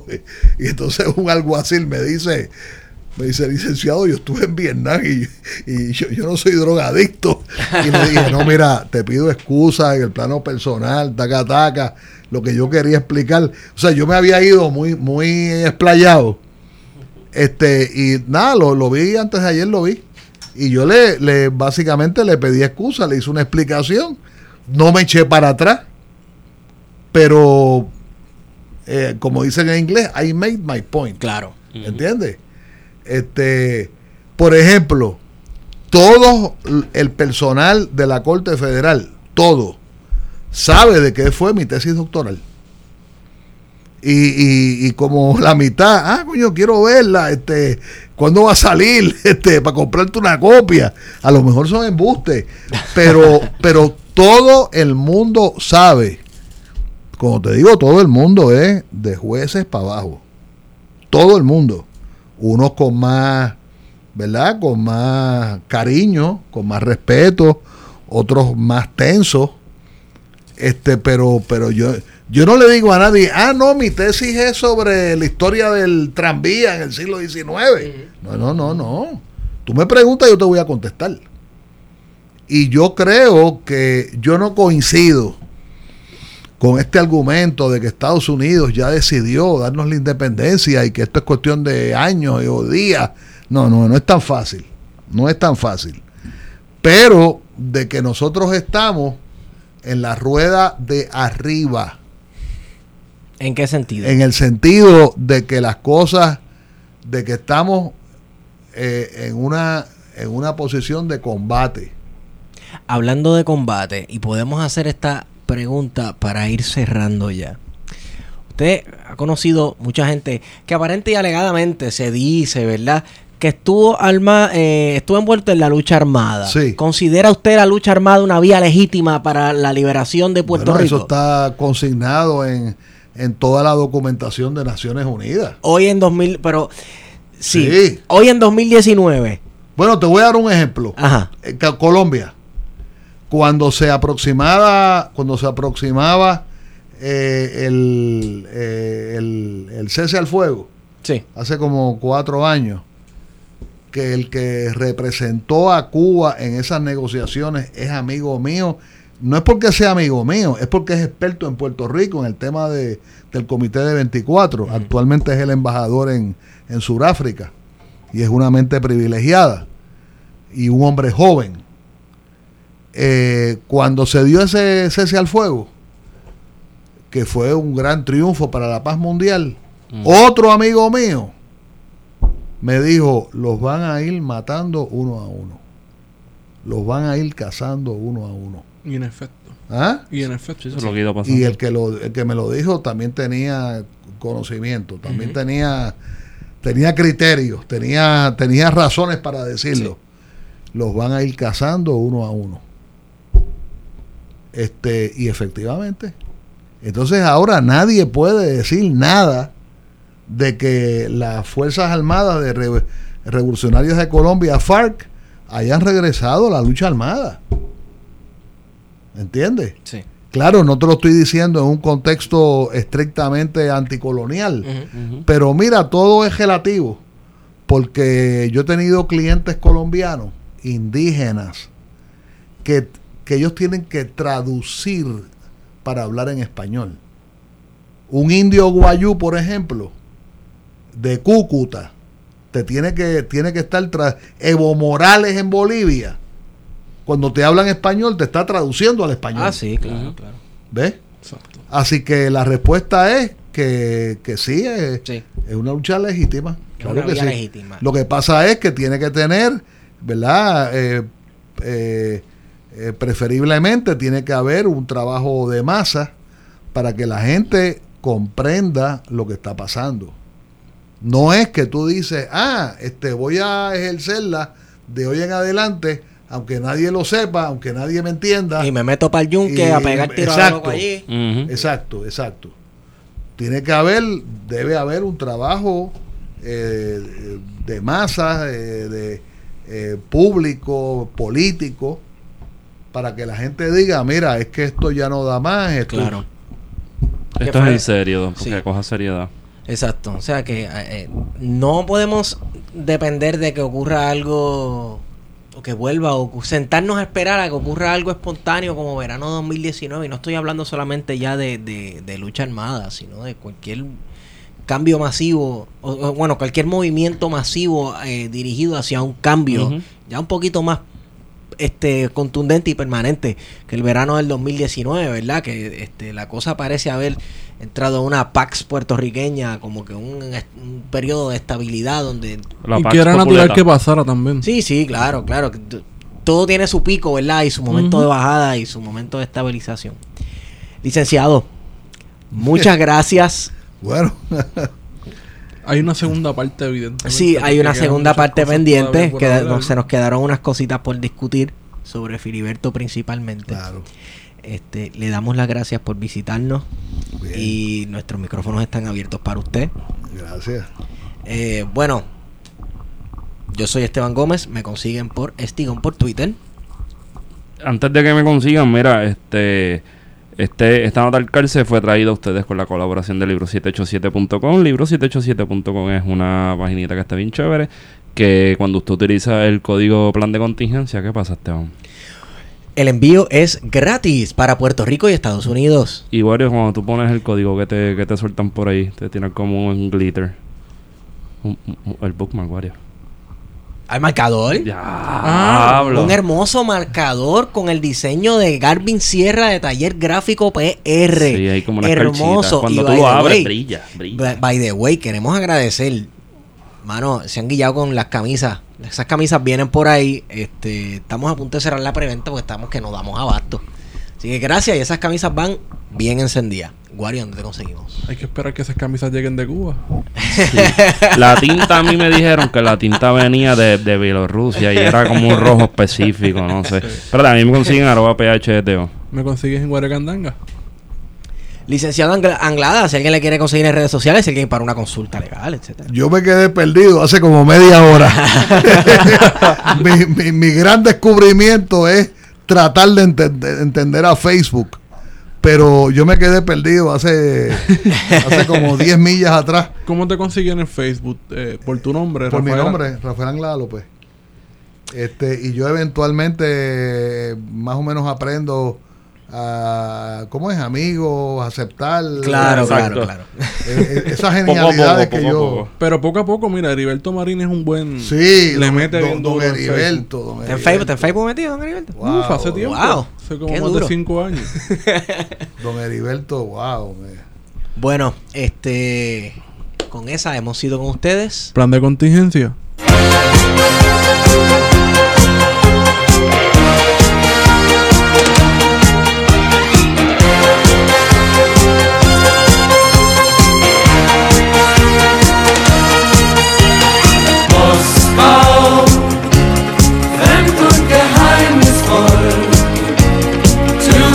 aus rotem Gold, kalt wie das Ei.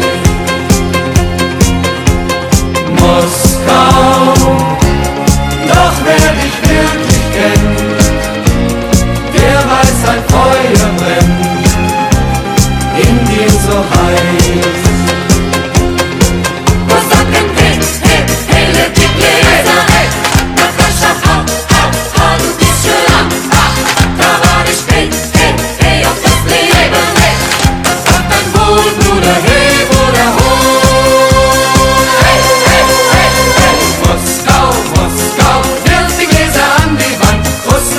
schönes Land.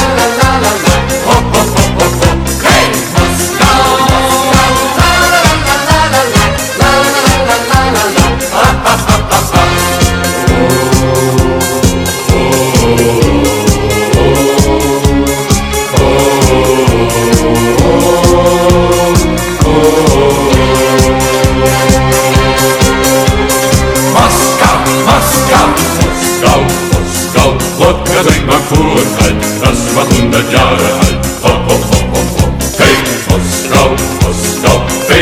Dein Glas ist leer, doch im Keller ist noch mehr. Ah, ah, ah.